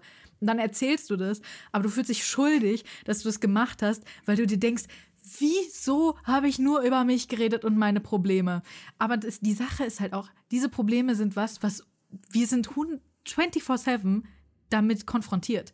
Ja. Die Freunde sind dann in dem Moment damit konfrontiert, indem sie, indem du darüber redest. Aber ansonsten sind wir 24-7 mit dem konfrontiert, mit dem wir leben. Und natürlich ist es ein Thema, über das wir sprechen, weil es einen unglaublich belastet. Und auch diese, auch die physischen Krankheiten gerade, die hauen halt so hart auf die Psyche. Und wenn die Psyche schon belastet ist, ist das natürlich eine doofe Kombination. Auf jeden Fall. Also, wenn meine beste Freundin das hört, äh, ich gehe davon aus, dass sie die Folge hören wird. Grüße gehen raus. Äh, wie oft habe ich Sprachnachrichten gelöscht, seitdem es diese Löschen für alle Funktionen gibt? Und jedes Mal gehört, ich wollte mir das doch nach Feierabend anhören oder so, wo ich dann gesagt habe, ja, nee, ich habe mich schlecht gefühlt, ich habe nur Scheiße gelabert, so, ne? Mhm. Oh Gott, das ist immer noch so eine Sache, wenn dann so die Schuldgefühle kommen und ich das realisiere Manchmal kann ich mich gar nicht erinnern, die Nachricht gemacht zu haben, weil ich einen Filmriss mhm. hatte, so eine Dissoziation und dann realisiere ich das, dann höre ich mir das an, denke mir so, oh Gott, ich habe ja voll die Scheiße gelabert über meine Probleme, ich muss das löschen. Ja. Also. Ja, ich hatte auch einige Freunde, die mir dann immer Sprachmemos äh, geschickt haben und die dann immer wieder gelöscht haben. Und ich so, ihr macht mich wahnsinnig, ihr dürft mir alles erzählen und ihr dürft weinen und heulen und die ganze Zeit einfach alle Geschichten erzählen. Ich höre mir das an. Ich will mir das auch anhören. Aber das ist was, was natürlich für einen total schwer nachzuvollziehen ist, dass Leute das wirklich wo hören wollen. Ja.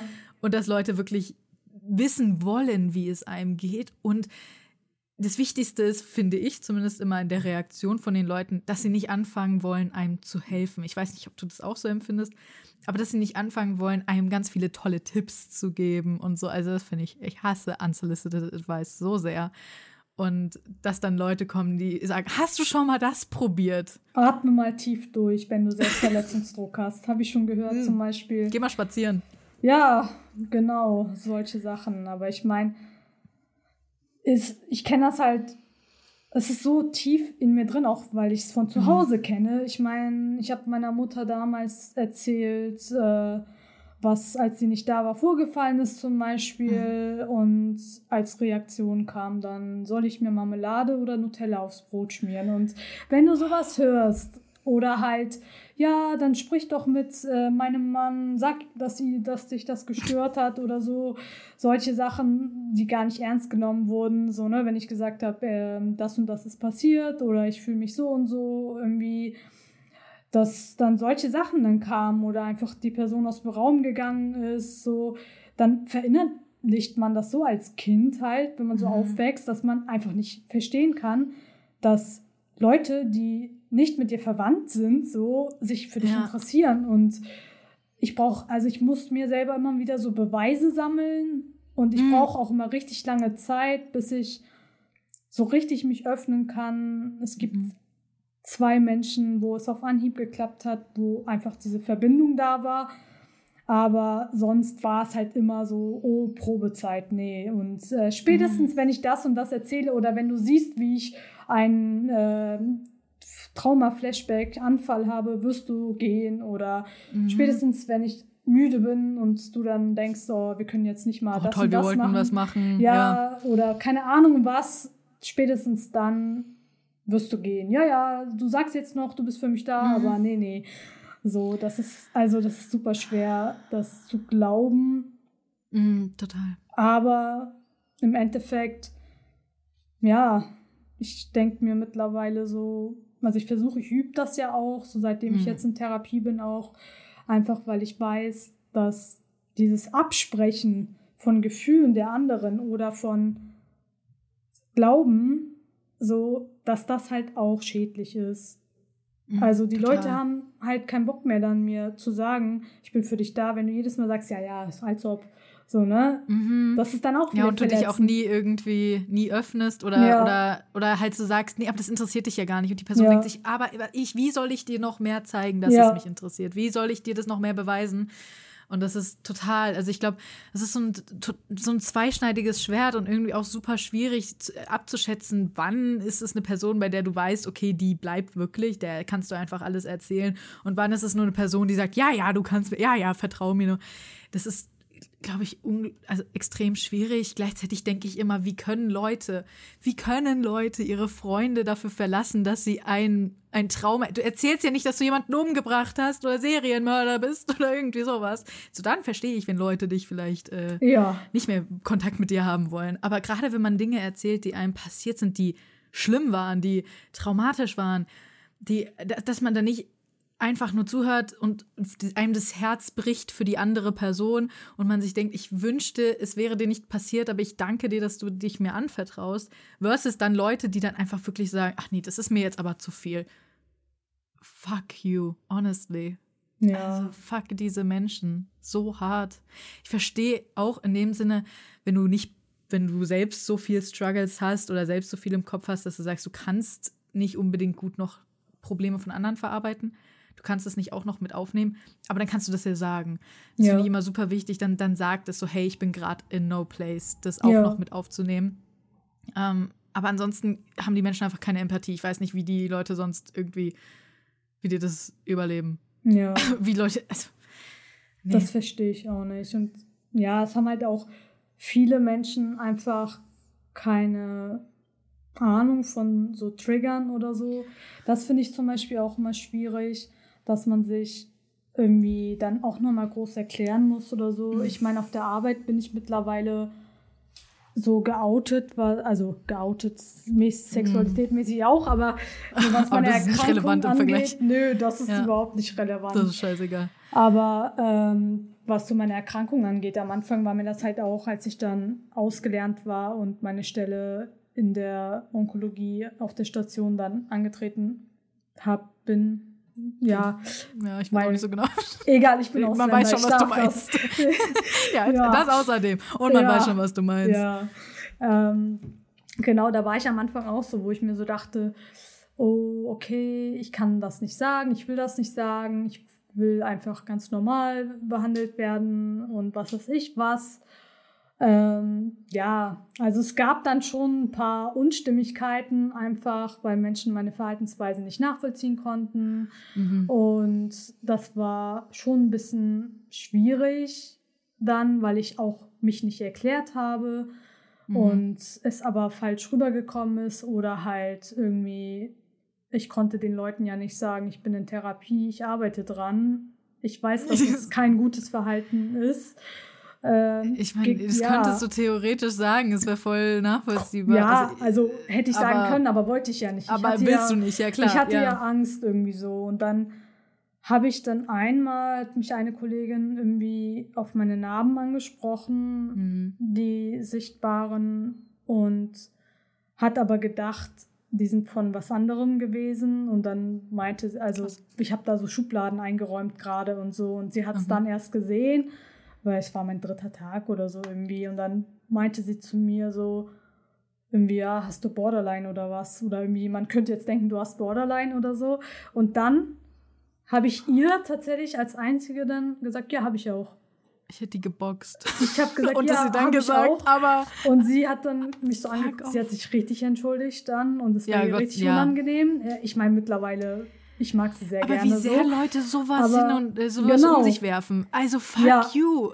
Oh mein Gott. Genau. Ich habe auch, hab auch schon so viel gehört von Leuten, die äh, Selbstverletzungsnarben haben, ähm, die einfach, ich habe eine, die total einfach so offensichtlich, also so fucking random an der Hand. Das heißt, ist, niemand würde das als das empfinden, was es ist. Aber ich kenne halt Leute, die haben genug, äh, die, die haben eben auch das Problem und die dann teilweise von Ärzten fucking, oh mein Gott, Ärzte, die sagen so von wegen, ja, also, na, ich hoffe, das, da wächst du noch raus, ne? Du bist ja noch ein Teenie, typisch Teenager, der Aufmerksamkeit will. Mhm. Oder irgendwie solche ja, dreckige Scheiße. Wie kann man es wagen? Ja. Es, Oh mein Gott, mir, mir, bricht jedes Mal das Herz, wenn ich, äh, wenn ich Selbstverletzungsnarben sehe von Menschen und ich denke mir jedes Mal, ich, wün ich hoffe, dir geht's besser. Ich hoffe, du leidest nicht so sehr, aber ansonsten, äh, ne, ich wünschte, ich könnte dir helfen, aber kann ich nicht so. Ja. Aber wie Leute da so drauf reagieren können, so von wegen, oh ja, Aufmerksamkeit, oh ja, ist Borderline, ja, ja, ja. what the fuck? Das finde ich halt auch schwierig und irgendwie, das war so ein Moment, wo ich dann auch so überlegt habe, okay, eigentlich will ich ja immer offen sein und eigentlich ist mein Ziel langfristig eben Leute aufzuklären, damit die einfach einen besseren Umgang damit finden und irgendwie dann war ich halt irgendwie nach ich weiß ja neun Monaten oder so nachdem ich da angefangen habe zu arbeiten war ich dann tatsächlich auch mal zur Krise stationär und kam dann von der Klinik wieder und habe dann entschieden zu sagen, wo ich war und was ich habe. Mhm. Und ich muss sagen, es war so befreiend für mich. Das glaube ich. Es war gut für Kollegen, weil sie dann einfach wussten, wenn ich meine kurzen Ausraster habe, dann wissen die, was die machen sollen, was sie nicht machen sollen. Die mhm. wissen, dass ich das nicht kontrollieren kann, beziehungsweise eben, dass es halt keine böswillige Absicht ist. Ja.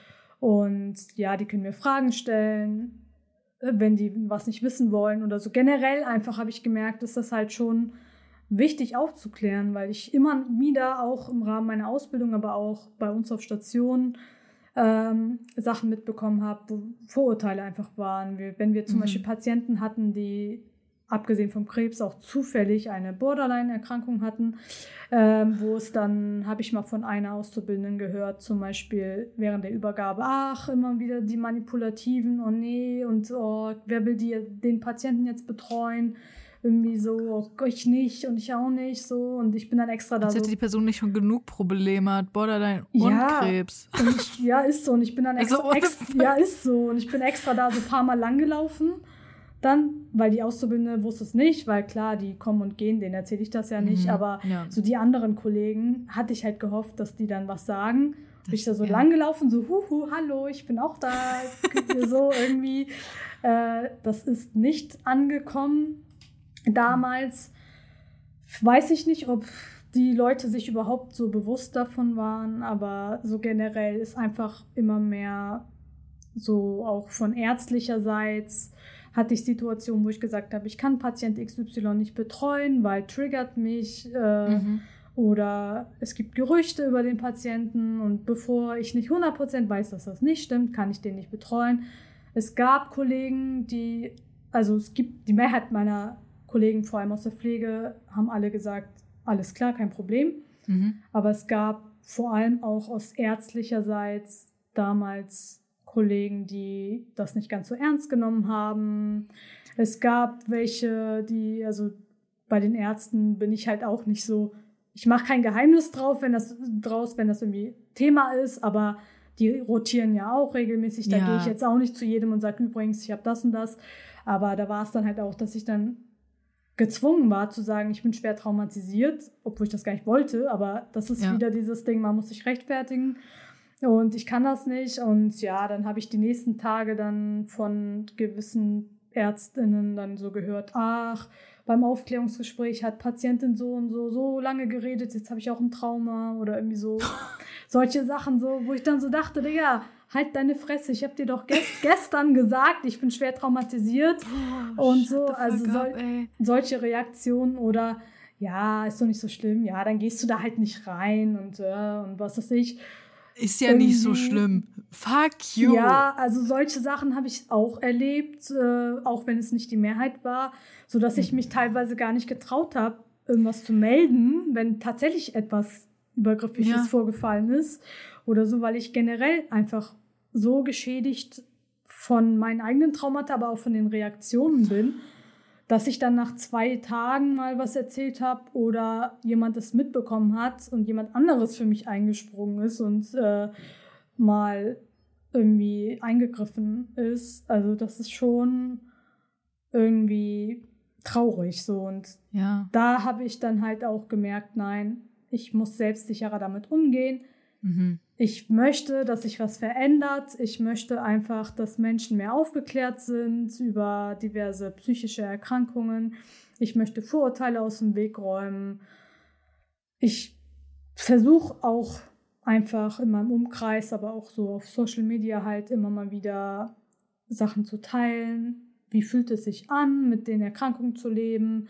so Vergleiche zu ziehen oder Si- Situationen zu schildern, aber auch so Vorurteile aus dem Weg zu räumen irgendwie oder halt auch Leuten zu sagen, was fragt man fremde Menschen nicht? Oder Ja. irgendwie so, oder wenn jemand schon signalisiert, körperlich oder mit Worten, dass das Thema schwierig ist, dann hakt man bitte nicht nochmal nach. Irgendwie, also solche Sachen halt, ne? Da denke ich mir so, ja, ich kann meine Erkrankungen nicht ändern. Also sie sind nun mal da. Ich muss damit leben. Ich kann Therapie machen. Es kann ein bisschen besser werden. Und ich kann auch die Menschen so an sich nicht ändern, wenn ich nichts sage. Mhm. Und Total, so habe ich es mir irgendwie, deswegen rede ich auch überhaupt ja mit dir, weil ich einfach möchte, dass Menschen ein bisschen hinter die Kulissen gucken können, dass sie verstehen, was es ist und nicht nur dem glauben, was sie in irgendwelchen Tweets oder was weiß ich, Reddits, TikToks sehen, Klischees und äh, Vorurteile und was weiß ich was, Beleidigungen, so, sondern dass sie einfach sich individuell auch mal damit beschäftigen und auch Mhm. verstehen, dass auch nicht jeder Borderliner gleich ist.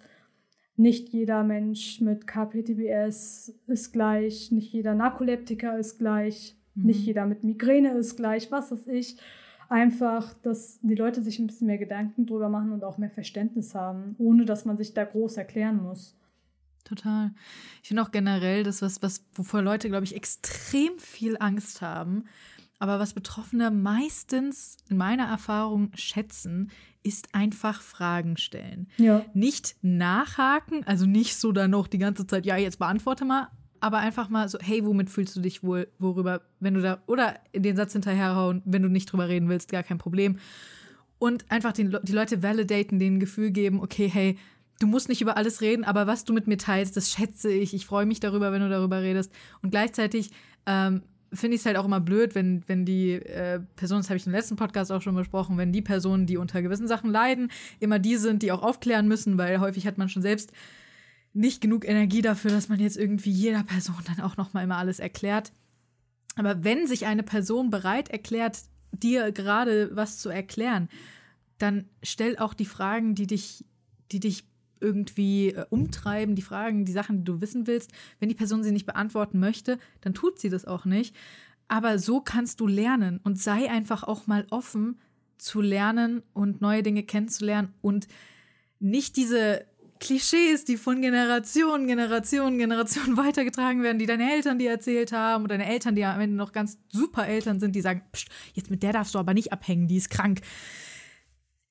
Also, ne, dass man sich versucht, eigene Meinungen und eigene Bilder zu schaffen, die eben gerade auf den, auf den Erfahrungsberichten von den Betroffenen basieren. Ich glaube, das ist mit das Wichtigste. Ja, finde ich auch. Also ich bin da auch immer offen. So über manche Traumata kann ich reden, über manche nicht zum Beispiel. Ja. Und ich beantworte das, was ich kann. Oder ich sage halt, ja, kann ich nicht drüber reden oder irgendwie weiß ich nicht mehr, habe Erinnerungslücken oder keine Ahnung, war es einen anderen Tag vielleicht oder so. Aber genau, ja. je nachdem, wie man fragt, also wenn es eine Frage aus wirklich Interesse ist, dann beantworte ich eigentlich auch alles, weil ich eben merke auch, dass die Person was lernen will. Und das ist ja genau wichtig. Also ich habe zum Beispiel eine Freundin, äh, ehemalige Arbeitskollegin, die, mit der habe ich mich, nachdem sie weggezogen ist und ich gewisse Probezeit hatte, dass ich wusste, ich kann ihr vertrauen und sie wird mich nicht verlassen, dann auch so richtig angefreundet habe. Ähm, die hat mich dann einmal, als ich bei ihr war, gefragt, sag mal, wie fühlen sich Dissoziationen an und was mhm. muss ich tun, wenn du das in meiner Gegenwart hast? Und äh, wie kann ich dir dann helfen? Was soll ich vielleicht nicht tun? Und das fand ich so toll. Also das hat mich so gerührt, dass ich einfach so dachte, Mensch, die interessiert sich wirklich, die kennt das von sich selber nicht zum Glück ähm, ja. und hat auch in ihrem Umfeld keine Menschen mit diesen Erkrankungen. Aber trotzdem will sie halt validierend mit mir umgehen. Sie will mir dann auch wirklich helfen und das kann gut vorkommen, dass ich sowas auch in Gegenwart anderer Menschen habe und dass ich ihr dann gesagt habe, wo meine Skills-Tasche ist, welche Gerüche mir helfen, so oder dass man mich zum Beispiel nicht anfassen darf, wenn ich dissoziiere mhm. und sowas. Das habe ich ihr dann alles so erklärt und sie hat sich dann sicherer gefühlt im Umgang, aber auch Total, ja. einfach mir das Gefühl gegeben, hey, es ist okay und ich interessiere mich dafür und ich möchte es von dir wissen, wie es ist. Und das hat man halt selten, sowas. Ich glaube generell, dass du auch angesprochen hast, ist ein riesen wichtiger Punkt, dieses, dass sich eben auch die Leute um dich herum sicherer fühlen im Umgang mit dir weil die meisten Leute wollen ja dann auch, oder viele Leute wollen ja dann auch helfen, wollen was Gutes machen, aber wissen halt nicht, wie sie das angehen sollen. Und deswegen, da ist halt auch immer wieder dieser Punkt mit dem Fragen. Frag einfach nach, was hilft gerade und hör auf, einfach Assumptions zu machen. Hör auf, einfach davon auszugehen, dass das schon so sein wird. Und weil es ist halt so krass, wie unterschiedlich jeder Mensch ist und halt auch wie unterschiedlich sich jede einzelne Krankheit in einzelnen Menschen zeigt. Oder auch Kombinationen von Krankheiten. Genau. Das ja. Auch. Und eben, wenn man schon Vorbelastungen hat oder schon andere Sachen hat, äh, wie sich das, wie das zusammenspielt. Und eben dadurch, dass du ja eine posttraumatische Belastungsstörung hast, kann ich mir vorstellen, dass es für dich einfach sehr unangenehm ist, wenn man dich anfasst, wenn du nicht nicht da bist, so ja. richtig. Ja, also, also generell habe ich mit Körperkontakt auch. Ja. Also das ist auch mal so, mal so. Meine Arbeitskollegen wissen das mittlerweile, dass man mich so bei diesen typischen Gesprächsberührungen und sowas, so mal mhm. an der Schulter tippen oder so, dass das halt für mich nicht so cool ist. Erst recht, wenn ich es nicht kommen sehe, zum Beispiel von hinten, mhm. das geht gar nicht. Äh, da zucke ich so krass zusammen. Das triggert dann wiederum meine Narkolepsie, falls ich stehe. Stimmt. Ich habe auch schon meiner Kollegin aus Versehen einen Ellenbogen in den Bauch gerammt, weil sie es halt von hinten so irgendwie, ne, das war. Irgendwie muss man lernen. Ja. Und dann lernt sie auch so. Genau. äh, solche Sachen halt. Also mein, zu meiner Mutter habe ich ja seit acht Jahren keinen Kontakt mehr, aber mhm. zu meinem leiblichen Vater eigentlich einen sehr guten, aber mhm. der zum Beispiel versteht das nicht und der ist sehr, der umarmt mich gerne, fest mich gerne so an. Ich meine, klar, er hat meine Kindheit verpasst, sozusagen, meine mhm. Jugend verpasst. Ich kann es nachvollziehen. Aber er hat halt wenig Verständnis dafür und lernt das auch nicht oder merkt sich das nicht, dass er mich vor allem auch so von hinten nicht anfassen soll und da eskaliert es regelmäßig. Also wir streiten mm. uns sowieso oft. Das ist so eine Hassliebe bei uns, weil. Ach, das gehört auch ein bisschen dazu. Ja, ich bin Veganerin, ich bin homosexuell, mm. ich habe kurze Haare. alles das ist alles. ihn. Wie kannst du es wagen, das Ja, alles zu machen? Also, zufällig, ne? Und dann so meine ganzen Erkrankungseinschränkungen. Ich meine, mein Vater Mhm. weiß auch einfach von vielen Traumata nicht. Mhm. So zum Beispiel, das ist halt auch so eine Sache, dass ja, musste ich ihn einfach schützen und Ich wollte gerade sagen, willst du das machen, um ihn zu schützen? um, oder haupts hauptsächlich um ihn zu schützen, Mhm. äh, aber auch einfach, weil geht nicht so Ja, ja. irgendwie, aber hauptsächlich will ich ihn schützen, einfach damit er keine Scheiße baut, äh, so.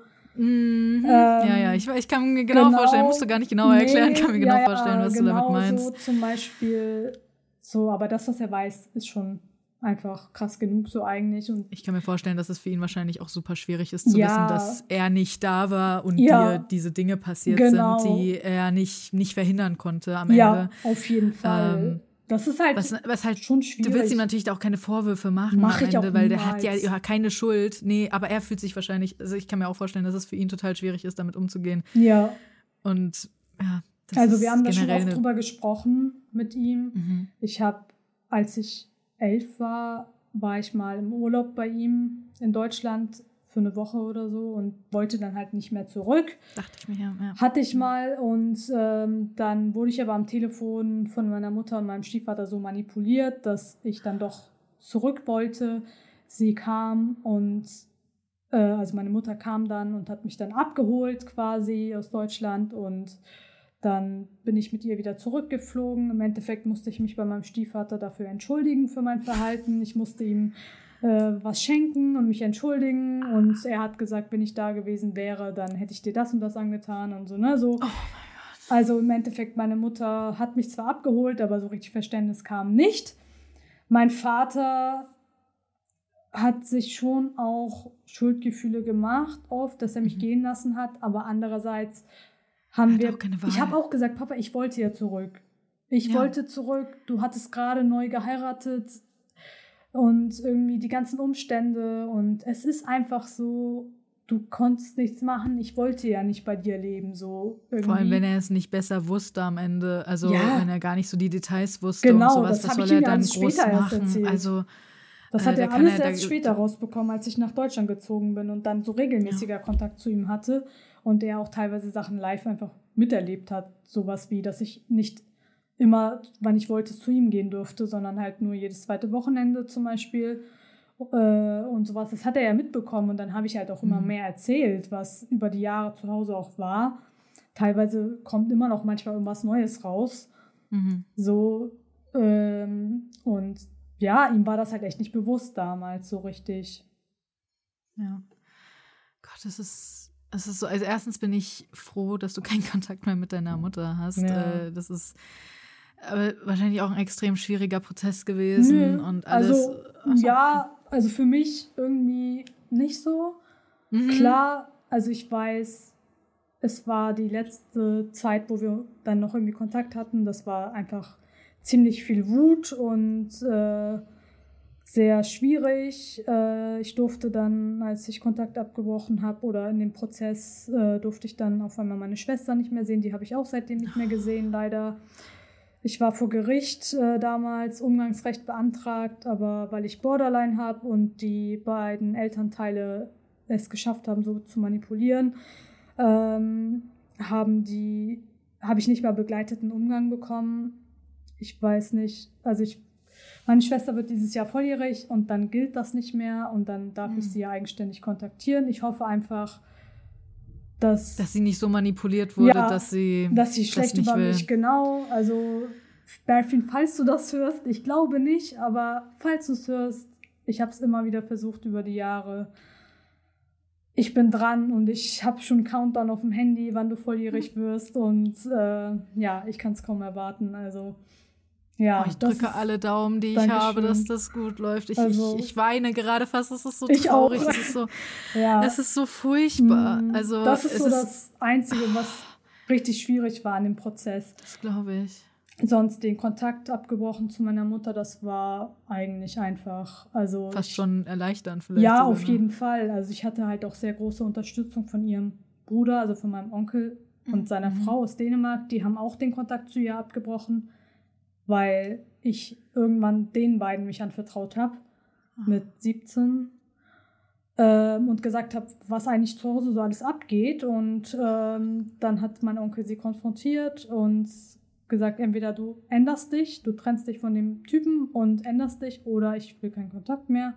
Sie hat sich Mhm. entschieden für ihn, für den Mann und ähm, dadurch, auch als meine Oma dann gestorben ist, 2016 habe ich, also ich bin denen nochmal auf der Beerdigung begegnet, meiner Mutter und ihrem Mann und mein Onkel und meine Tante haben mich dann schützend in die Mitte genommen, weil ich einfach, ja, so, also da war ich auch sehr dankbar.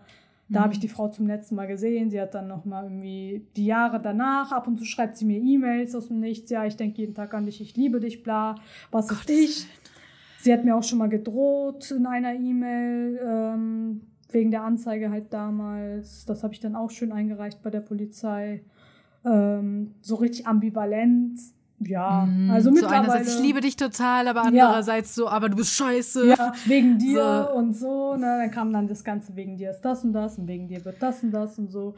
Ja, mittlerweile, also für mich ist sie gestorben so. Mhm. Ich denke gar nicht an sie, sei denn irgendwie Therapie oder Trauma Ja. irgendwie oder Albträume, keine Ahnung. Oder sie schreibt mal wieder alle paar Jahre. Dann mittlerweile, ich lösche das einfach und lache mich drüber Mhm. aus.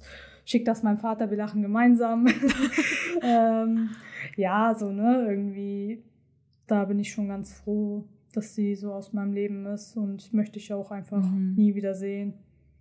Ja, das glaube ich zu 100 Prozent. Das ist, das ist dann irgendwie ein Tod, den man, den man haben muss, den man Ja. erleben muss. Aber ich habe auch keinen Kontakt mehr zu meinem Vater und äh, ich weiß, wie sehr es mich immer gestresst hat, wenn ich Kontakt hatte. Also wie schlimm das Mhm. war für mich. Ähm, einfach auch jedes Mal so, ich muss da jetzt hin und an Weihnachten und all das. Und Ja. dann habe ich irgendwann gesagt, ich will mir Weihnachten nicht mehr zerstören lassen. Ich Ist liebe so. Weihnachten. Und ich will mir mein Lieblingsfest nicht zerstören lassen, einfach weil ich diese Person sehen muss, weil ich weiß, ich muss da jetzt hin, einfach nur weil, so, wieso, Ja. was ist der Grund?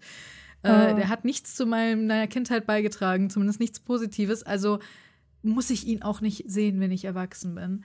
Na, Es gibt dann Und- so Menschen, die dann immer sagen, so ohne die Hintergründe zu wissen, zum Beispiel, weiß nicht, ob du das auch erlebt hast, aber ich habe Mhm. das sehr oft erlebt.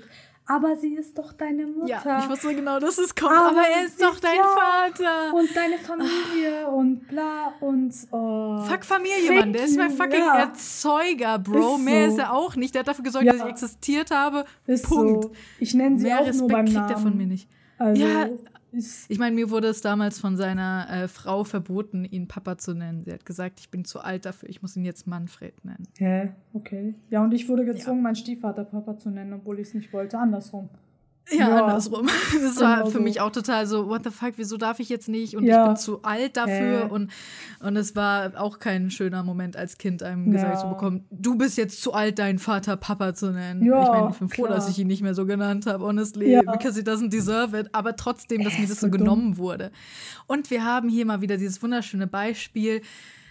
Bei mir war es nämlich auch primär mit die Frau, die da dann auch ähm, ordentlich Stress Ja. mit reingebracht hat in die Geschichte und mit der Hauptgrund war, weswegen wir eben keinen Kontakt mit zu ihr haben. Also zumindest Mhm. einer meiner Brüder und ich.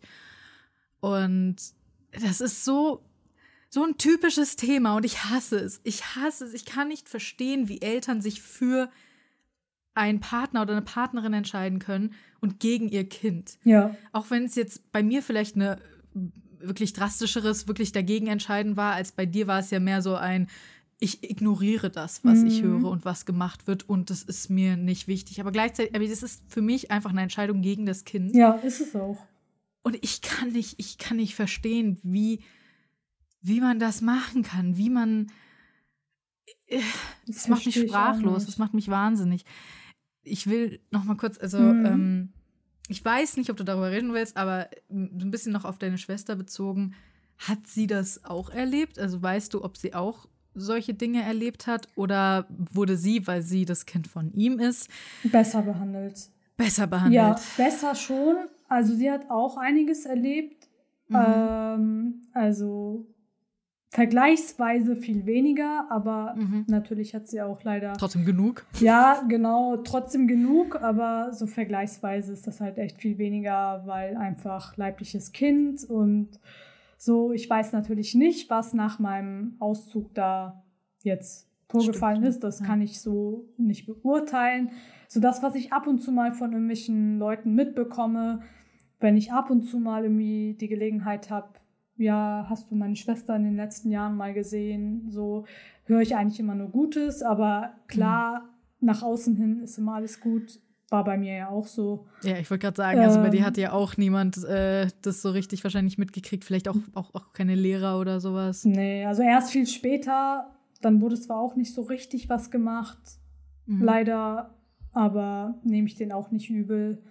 Ja. Aber auch lange Zeit gut vertuscht. Also konnte ich sehr gut. Schauspielern konnte ich sehr gut und äh, deswegen, das weiß ich nicht. Aber vergleichsweise ist auf jeden Fall, also ich war schon das Opferkind so also zu Hause. Mhm. Ja. ja, ich hatte ein Buch gelesen über eine, die, ähm, die ist durch eine Vergewaltigung entstanden und äh, die Mutter hat sie aber behalten, obwohl sie sie nicht lieben konnte am Ende.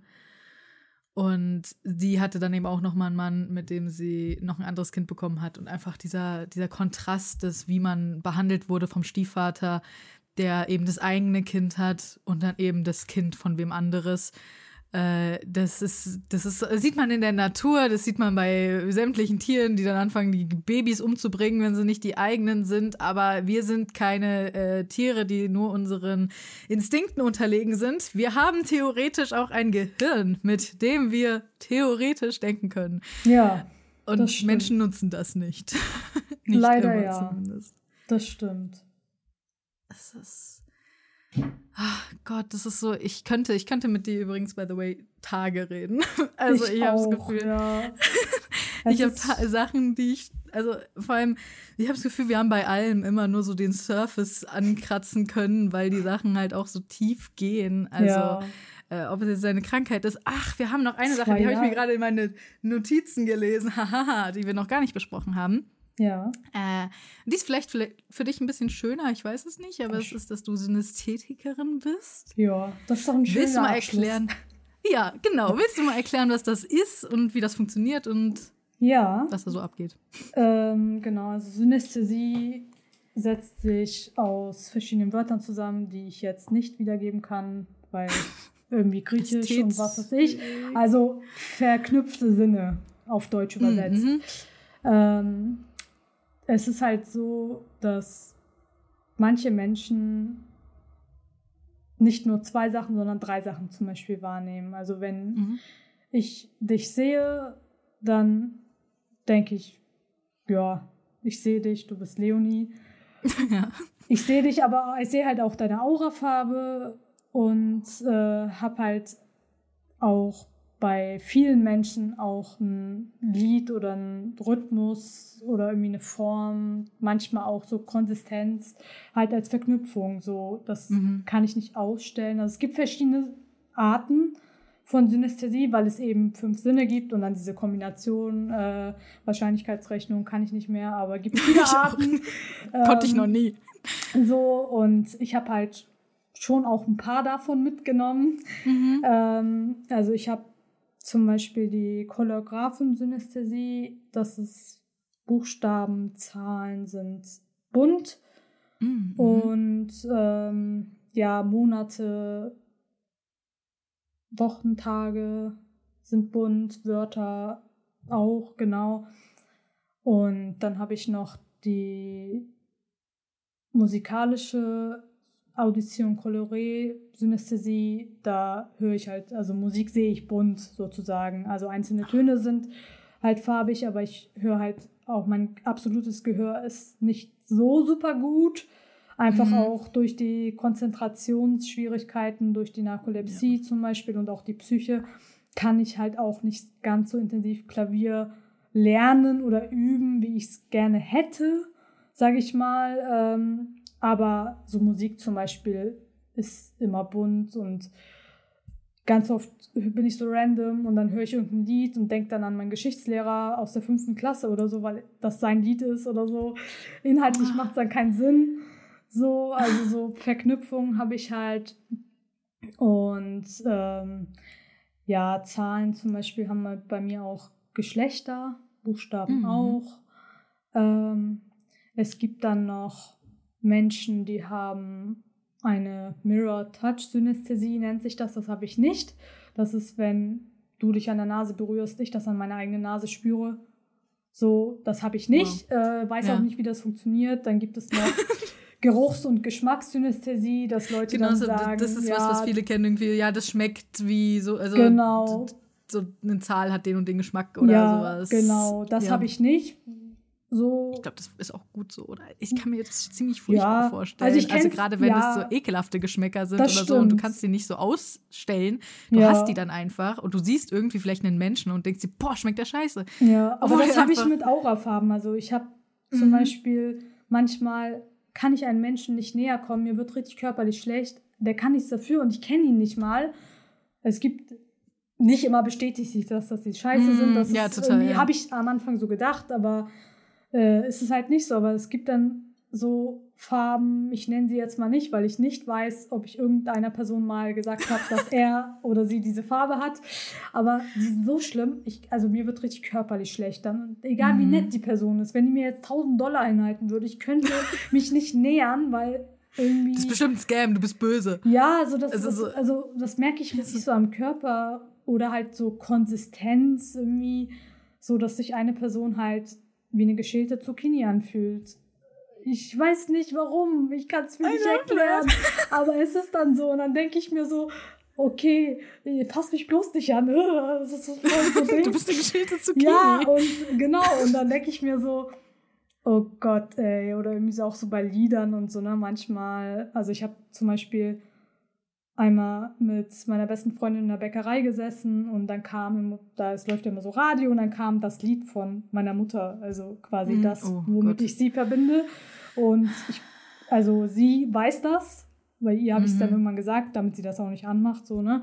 Und dann war ich auch so, oh, ich weiß nicht, also ich muss hier raus, so, ne, irgendwie. Das muss voll schlimm sein. Also ja. kann positiv sein, kann halt auch, ja. also wenn ich zum Beispiel dann ein Lied von meinem Crush höre oder so, ist natürlich schön. Aber, oder irgendwie, wenn ich dann plötzlich an eine Person denke, mit der ich länger nicht Kontakt hatte und dann der mhm. dann schreibe, so, hey, ich habe an dich gedacht, so, das ist schön. Und ich kenne es ja auch nicht anders. Ja. Aber es kann halt auch anstrengend sein, wenn es negative Menschen sind, so. Ja. Ja, in der Gibt's Schulzeit. auch Songs, die du gerne magst wegen der Farbe? Ja. Also so wie die aussehen? So ja. nur primär deswegen? Ja, auf jeden Fall. Also es ist halt auch bei mir so, dass ich einfach mich konzentrieren muss, den Text zu verstehen, egal welche Sprache, mhm. weil das andere so präsent ist, dass ich mich daran erinnern muss. Das ist ja auch noch was Textmäßiges gibt. Ja, das ist noch was anderes. So, siehst ja. du das so quasi im Kopf oder siehst du das so wirklich vor nee, dir? Im, im Kopf, vorm inneren Auge irgendwie mhm. so. Also das ist immer so schwer zu beschreiben, auch die Aura. Ja, so ein bisschen wie, ich glaube, Leute, die sich was vorstellen, so, ja. wenn man jetzt sagt, so, stell dir mal einen Stuhl vor und man genau. sieht dann einen genau. Stuhl, so, das ja, quasi so genau. Da. Also auch mit der Aura und ich kann es nicht abstellen. Also wenn ich so an eine Person denke oder wenn ich die angucke oder die Stimme höre und so, dann ist das einfach immer da. Genauso wie Schrift, so ich weiß, dass das halt nicht in der Farbe geschrieben ist, die in meinem Kopf mhm. ist, so natürlich. Ähm, viele denken ja immer so, oh, Psychose und was das nicht und so, aber das ist, ist keine Erkrankung, das ist ein neurologisches Phänomen halt. Ja. So, ich meine, als kleines Kind dachte ich halt, jeder hat das. Mhm, und klar. ich bin mir sehr sicher, ich wurde auch mal auf Hochbegabung getestet irgendwie, habe ich neulich mhm. erfahren.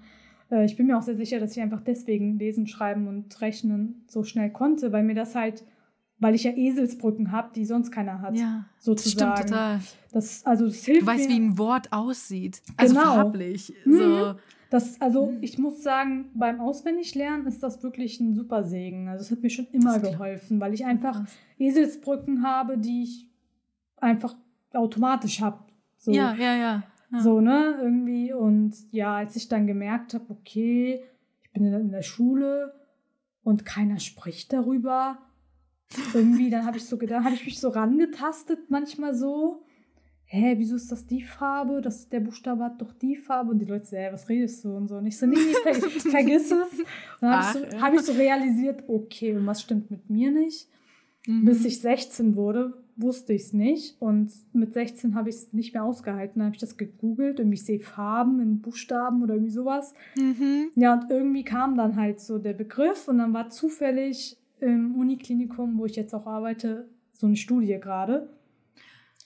Und ja, habe ich mich einfach mal eingeschrieben und ähm, ja, wurde dann getestet. Also das hieß damals schon zu mir, okay, eigentlich brauchen wir den Test gar nicht machen, das ist obvious, aber Das ist so äh, ja, so irgendwie, die meinten zu mir irgendwie, sie reden sehr synästhetisch oder irgendwie so. Und äh, also so wie ich das beschrieben habe, ja, ja. aber ich habe es ja. trotzdem alles gemacht und äh, auch wieder diese Sache schwarz auf weiß haben, ne?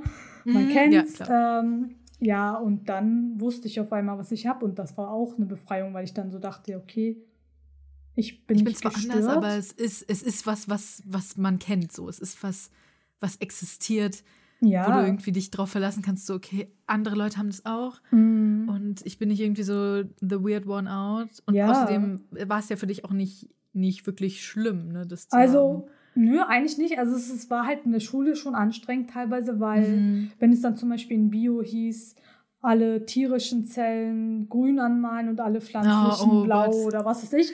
Und das hat dann nicht gepasst. Oder auch so ein Vokabeltest. Ich habe manchmal alles gekonnt, aber alles falsch gemacht, weil die Farben für mich keinen Sinn ergeben haben, die von mir verlangt wurden. Also, dann habe ich dann alles, was rot sein sollte, rot unterstrichen. Ja, aber das war das Falsche. Das war nicht das, was du unterstreichen Ja, solltest. genau, sowas hatte ich dann halt. Oder dass ich generell einfach langsamer bin im Lesen, einfach weil Mhm. das ist bunt zusätzlich. ja. Oder so bunte Schrift und so, ne? Also ich habe mich halt selber mein Leben über mit blauem und schwarzem Kugelschreiber, Bleistift Mhm. geht auch noch, aber eher ungern und gelben Textmarker arrangiert. Das sind so Mhm. Sachen, da habe ich mich dran gewöhnt, so, ähm, das kann ich, aber ich kann zum Beispiel, wenn so bunte Schrift oder so, ne? es gibt ja manchmal so Werbeslogans, die dann, wo dann jeder Bro, Buchstabe ich arbeite als so- Mediengestalterin, Ja. du würdest sterben. ja, glaube ich auch. Oder so diese Happy Birthday gelanden, wo dann jeder Buchstabe eine Farbe hat. Und also Und das da- ist nicht die Farbe, die Ja, es hat genau, für dich. aber ja. ich, das dauert dann so, bis ich lese und das ist dann auch so, es fühlt sich halt falsch an.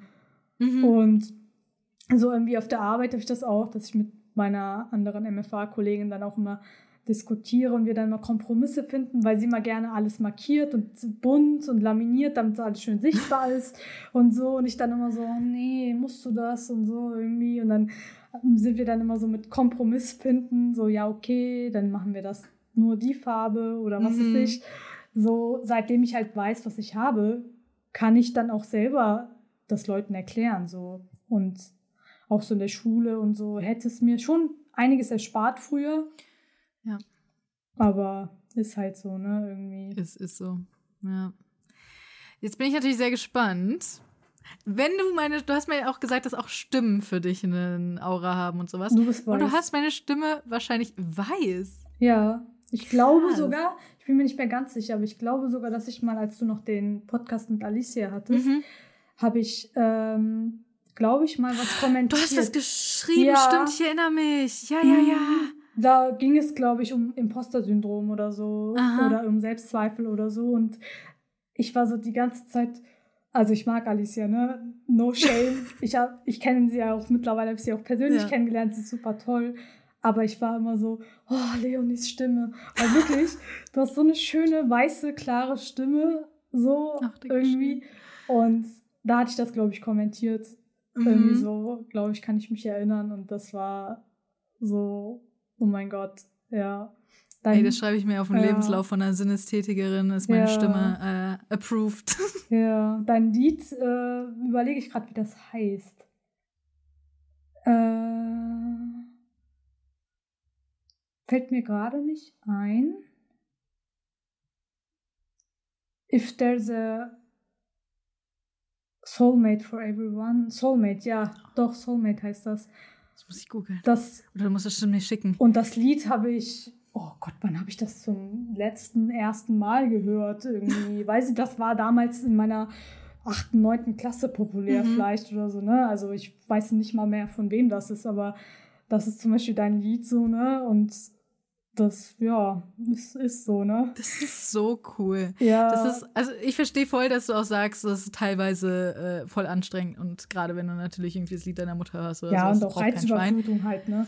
Genau, total, ja. Also alles ist bunt, alles ist laut, alles ist irgendwie, also alles ist alles. So, es ist nichts, nichts mal nichts, sondern Ja. es ist irgendwie alles immer alles. Ich kann mir auch vorstellen, wie anstrengend das ist. Du bist in einem komplett ruhigen Raum, theoretisch, aber du siehst irgendwie, da steht einfach nur irgendwas, irgendwo ist Ja. Schrift oder irgendwo ist irgendeine Sache, auf die du reagierst Ja. und, und auf einmal ist es halt kein ruhiger Raum mehr, Mhm. in dem du einfach mal dich zurückziehen kannst. Das ist Ja. bestimmt schon gehirnmäßig sehr intensiv. Und für andere halt immer spannend, aber dadurch, dass ich Mhm. es nicht anders kenne, ist es für mich so, ich muss auch immer nachdenken, weil manchmal, wenn ich das dann so erzähle und dann fünf Leute sagen, ah, was ist meine Farbe, was ist meine Farbe und so, dann ist es so, wenn ich dann überlege, dann denken die, ich denke mir das jetzt aus, aber das Mhm. ist, ich sehe es halt und auch zum Beispiel verschiedene Grüntöne haben mit, miteinander überhaupt nichts zu tun. Mhm. Aber die heißen halt in der Sprache beide grün. Einmal hellgrün, einmal dunkelgrün oder so. Aber für mich ist das vom Charaktereigenschaft sozusagen eine ganz andere Farbe. Also wenn ich nicht sprechen könnte, würde ich die nicht in eine Kategorie tun zum Beispiel. Mhm. Und dann brauche ich so lange, ich sehe das und dann denke ich mir, okay, wie heißt das, was ich sehe? Und dann muss ich es ja noch Ja. so beschreiben, dass ein normaler Mensch, der das ja nicht sieht, das versteht. Und dann brauche ich manchmal ein bisschen länger, weil das eben so selbstverständlich ist, so dass das dann wiederum komisch rüberkommt. Das ist, aber es ist super, es ist super faszinierend, das ist sehr cool. Ich will aber auch wissen, was bist du denn für eine Farbe? Also siehst du selbst deine eigene Dunkelblau. Aura? Honestly, passt zu 100 Prozent. Also hätte ich, hätte ich so, unterschreibe ich so, äh, Ja. ja, nicke ich ab, finde ich, finde ich sehr gut. Ich denke auch gerade, ich habe überlegt, so, wenn ich jetzt an, an, an, an, das machen bestimmt alle, und du denkst dir, oh mein Gott, Leute, aber wenn ich jetzt so an die Monate denke, zum Beispiel, oder sowas, was für Mhm. eine Farbe, und ich denke so zum Beispiel, März ist für mich irgendwie instinktiv grün. Oh Also Gott. so hellgrün. Aber ist bei dir halt wahrscheinlich komplett anders. Ja. Ja, ja, und das ist halt das Ding, ne? Also die Monate zum Beispiel, also ich weiß, als Kind gab es ja so, kennst du bestimmt, weiß ich nicht, ob du die kennst, Medizini-Poster zum Beispiel. An der Apotheke gab es ja immer diese. Ach doch, doch, doch, ja, die, auch die kleinen Hefte da. Genau, Und, so, diese, und da war ja, ja, auch immer so ein Kalender drin zum Beispiel. Mhm. Oh, mein Gott, hat mich das aufgeregt. Weil ich so dachte, okay, die haben die Farben den Jahreszeiten mäßig angepasst. So Mhm, wahrscheinlich. ja. Also so meine logische Ja, Erklärung. ich glaube, das ist auch was, was bei mir wahrscheinlich so Genau. visuell so März, ja, okay. ja, Frühling, März, ne? grün. Frühling, es blüht alles und Ja. so. Und wenn ich dann komme mit Nein, März ist halt so, so Feuerfarben, so ein dunkelrot-orange Gemisch, so. Ja. Das ist dann, Leute würden eher denken, Winter, Lagerfeuer oder Herbst, die Ich Blätter, tatsächlich als Blätterfarben nächstes- oder so. Ne? Als nächstes hätte ich auch so rot gedacht, aber ich finde das nicht, so, äh, nicht so ein richtiges, knalliges Rot. Mhm. Das ist der Mai so zum dunkel. Beispiel. Oh, mein Ja. Genau, also so sowas dann zum Beispiel, ne? Oder keine Ahnung, dass der Februar ist bei mir nicht irgendwie grau oder so, obwohl das eiskalt Mhm. ist, sondern der ist rosa. So, Oh. ne? Und das ist so, das Oh, ergibt halt, ja, Februar. das ergibt halt so an sich dann keinen logischen Zusammenhang oder keinen Sinn so. Ja. Aber Ich glaube, viele Leute können wahrscheinlich so instinktuell, wenn du sagst, so, ja, okay, was für ein Geschlecht denkst du, hast Zahl, hat Zahl X, welche Farbe hat Zahl X, Mhm. und bla bla bla. Ja, kann sich jeder, nicht jeder, wahrscheinlich nicht jeder, es gibt ja auch viele Leute, die sehen gar nichts vor ihrem inneren Auge und die lesen nicht laut vor, wenn sie einen Text lesen. ja, in ja, da ihrem gibt es ja auch eine Bezeichnung das für. ist, da verste- das kann, nee, geht gar nicht, komme ich überhaupt nicht mit, kann ich gar nicht nachvollziehen. Deswegen können sie die sich wahrscheinlich auch gar nichts vorstellen, was jetzt irgendwie die Farben von, von, von Ja. Monaten oder sowas angeht. Aber ich glaube, die meisten können sich da ungefähr was vorstellen, können sich was ausdenken, so von wegen, ja, ich glaube, das vom Vibe her fühlt sich das richtig an. Mhm. Aber es ist ja ein riesiger Unterschied zu dem versus du hast keine Wahl, als es so zu sehen. Also du ja, siehst es immer so. ja. Du kannst es nicht ausschalten, du kannst Nee. nicht sagen, okay, ja, ich. Und das ich- ändert sich halt auch nicht. Mhm. Das ist halt auch so eine Das- Sache. Das ändert sich Ja. nicht. Das halt bei diesen Synästhesie-Tests zum Beispiel, wo man, also man kann ja nicht jede Form testen, weil ich, man Mhm. kann ja nicht testen, welche Aura Was schmeckst hat, du gerade wirklich? Ja, oder welche Aura hat Leonie, ja, wie soll ich das beweisen? Beweisen, Beziehungsweise, ja.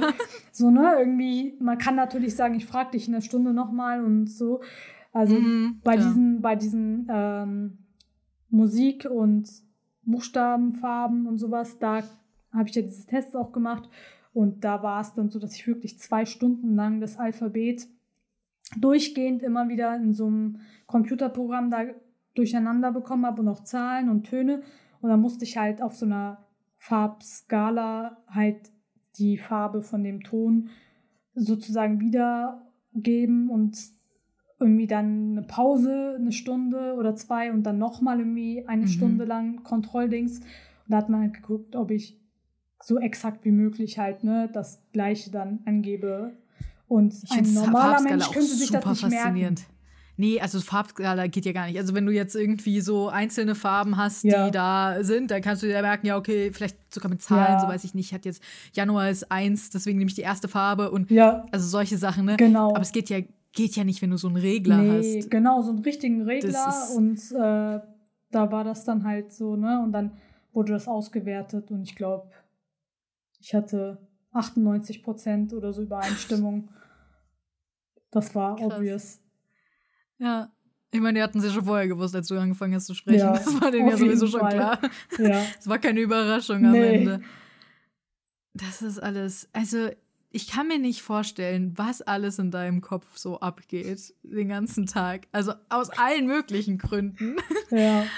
äh, super krass und super faszinierend und ich finde, also ich finde dich super beeindruckend. Wie gesagt, ich drücke Dankeschön. dir die größten, größten Daumen, was es angeht, deine Schwester wiederzusehen. Also Dankeschön. ich will da am liebsten auch äh, wissen, ob das funktioniert hat oder nicht. Also sag mir da gerne Bescheid. Äh, ansonsten, Alter, also boah, ich, ich bin, ich, ich würde am liebsten, wie gesagt, noch Tage mit dir sprechen falls du, hast du noch irgendwas, was du teilen willst, vielleicht irgendwelche Tipps an irgendwen für eine deiner Krankheiten, wie man damit umgehen soll, oder wenn man denkt, man hat vielleicht eins davon, ähm, was man dann machen kann oder sowas, irgendwelche Hinweise? Ja, also, ich sag immer, vertraut euch irgendjemandem an. Mhm. Es muss nicht immer Familie sein. Man soll diesen Aspekt Familie ist so mein engster Kreis einfach aus dem Gehirn löschen. Es ist nämlich nicht so, man, also besonders so in der Schulzeit kann man jederzeit mit irgendwie Vertrauenslehrern sprechen oder irgendwie, ich habe mich zum Beispiel in der Kirche damals einer aus der Kirche anvertraut, einer mhm. Seelsorgerin und so bin ich überhaupt erst in Therapie gekommen. Zum Beispiel, also das ist, es sind nicht immer die Familienmitglieder. Es ist halt auf jeden Fall wichtig, dass man sich ein gesundes Umfeld schafft, dass man sich nicht scheut, auch Hilfe zu holen, dass es nichts Schlimmes ist, in Therapie zu sein und dass psychische Erkrankungen genauso valide sind wie körperliche Erkrankungen und auch, ich sage immer, not all disabilities are visible. Wenn ich meinen mhm, Schwerbehindertenausweis vorzeige, den ich wegen der Narkolepsie und Psyche habe, ja, sieht man mir so nicht an mhm. ist valide. Ähm, das ist mein Tipp an Nicht-Betroffene, dass man mhm. einfach diese Vorurteile einfach aus dem Kopf löscht und den Betroffenen einfach mal glaubt. Und ja, glaubt ja, den einfach. interessiert dafür, Hilfe anbieten und einfach Interesse zeigen auch, dass man halt von der Person selbst lernen möchte und nicht aus dem Internet, weil einfach jeder Mensch individuell ist. Mhm. Und ja, ich kann halt noch sagen, es ist verdammt schwierig und ich bin auch oft noch so, dass ich sage, ich kann nicht mehr, ich will nicht mehr, was ist ich. Ich bin immer noch in Therapie, ich brauche noch Jahre überhaupt, um das alles zu verarbeiten, aber versucht es. Und es gibt wirklich Hoffnung. Und ja, man muss halt dranbleiben, man muss sich sein Umfeld schaffen aus Freunden oder Beziehungen und Therapeutinnen die Hilfe holen und ja, dann kann man es auch schaffen. Ja. Ja. Es ist ein Kampf, es ist absolut fucking hart, Leute. Aber man muss einfach realisieren, dass der Kampf auch es irgendwann wert ist, auch wenn man es momentan nicht glaubt und ja. einfach weiterkämpfen. Und ich weiß, dass man keine Lust mehr hat und ich weiß, dass man nicht mehr will. Mhm. Und ich mhm. verstehe das zu 100.000 Prozent, dass ihr da liegt, liegt und euch denkt, ich kann nicht, ich kann einfach nicht mehr. Und es ist aber auch okay, manchmal einfach nicht mehr zu können und sich eine Pause zu gönnen. Ja. Und damit meinen wir nicht eine finale Pause, sondern einfach eine Pause des Schlaf. Versuch dich hinzulegen, lies was, was du mach, lesen willst, vielleicht hör, hör Musik, irgendwas. Sei krank bei der Arbeit, tu so, als wärst du krank, wenn du es nicht erklären willst. Sag halt einfach, ich habe Durchfall, whatever. Das ja. glaubt jeder, kann niemand beweisen. Und nimm dir die Zeit für dich, die du brauchst und hör, hör auf dich. Also ich finde, das ist auch immer einer mit der wichtigsten Punkte. So, hör dir zu, hör auf dich und hör in dich rein und versuche mehr dein, dein, auch dein Bauchgefühl ernst zu nehmen und das zu, das auch wertzuschätzen und manchmal vielleicht das rationale Gehirn ein bisschen auszuschalten und vielleicht ein bisschen mehr auf die äh, emotionale oder ja, Bauchebene zu gehen. Oh ja. Ich glaube, das ist auch super wichtig. Das stimmt. Ich kann dir gar nicht genug danken, dass du hier warst. Falls ihr äh, auch Geschichten habt, dann könnt ihr es genauso machen wie Berner und mir einfach eine Mail schreiben oder mir auf Instagram eine DM, falls ihr auch irgendwie gerne was teilen möchtet. Das finde ich war eine der Paradefolgen äh, für das, was wofür dieser Podcast auch steht, einfach Dinge zu teilen und Dinge aufzu Leute aufzuklären und aber einfach einen Einblick in das Leben von wem anderes zu geben, den du so, so vielleicht nie kriegen würdest. Und äh, deswegen danke ich dir nochmal sehr, dass du hier warst. Gerne. Ich danke dir. Und, und vor allem danke für deine Offenheit. Das kann ich immer nicht genug danken für. Und ja, falls euch die Folge gefallen hat, könnt ihr sie natürlich bewerten. Ihr könnt natürlich auch auf Instagram vorbeischauen und einfach mal abonnieren, falls ihr Bock habt. Diese typischen Werbesprüche, die am Ende noch dazukommen. Und ja, wir hören uns in der nächsten Folge. Ich wünsche euch einen wundervollen Tag. Und alles, was, äh, falls Bernhard, falls du noch was zu teilen hast oder sowas, findet ihr die Links auf jeden Fall in der Beschreibung. Und ansonsten, bis zum nächsten Mal. Tschüss.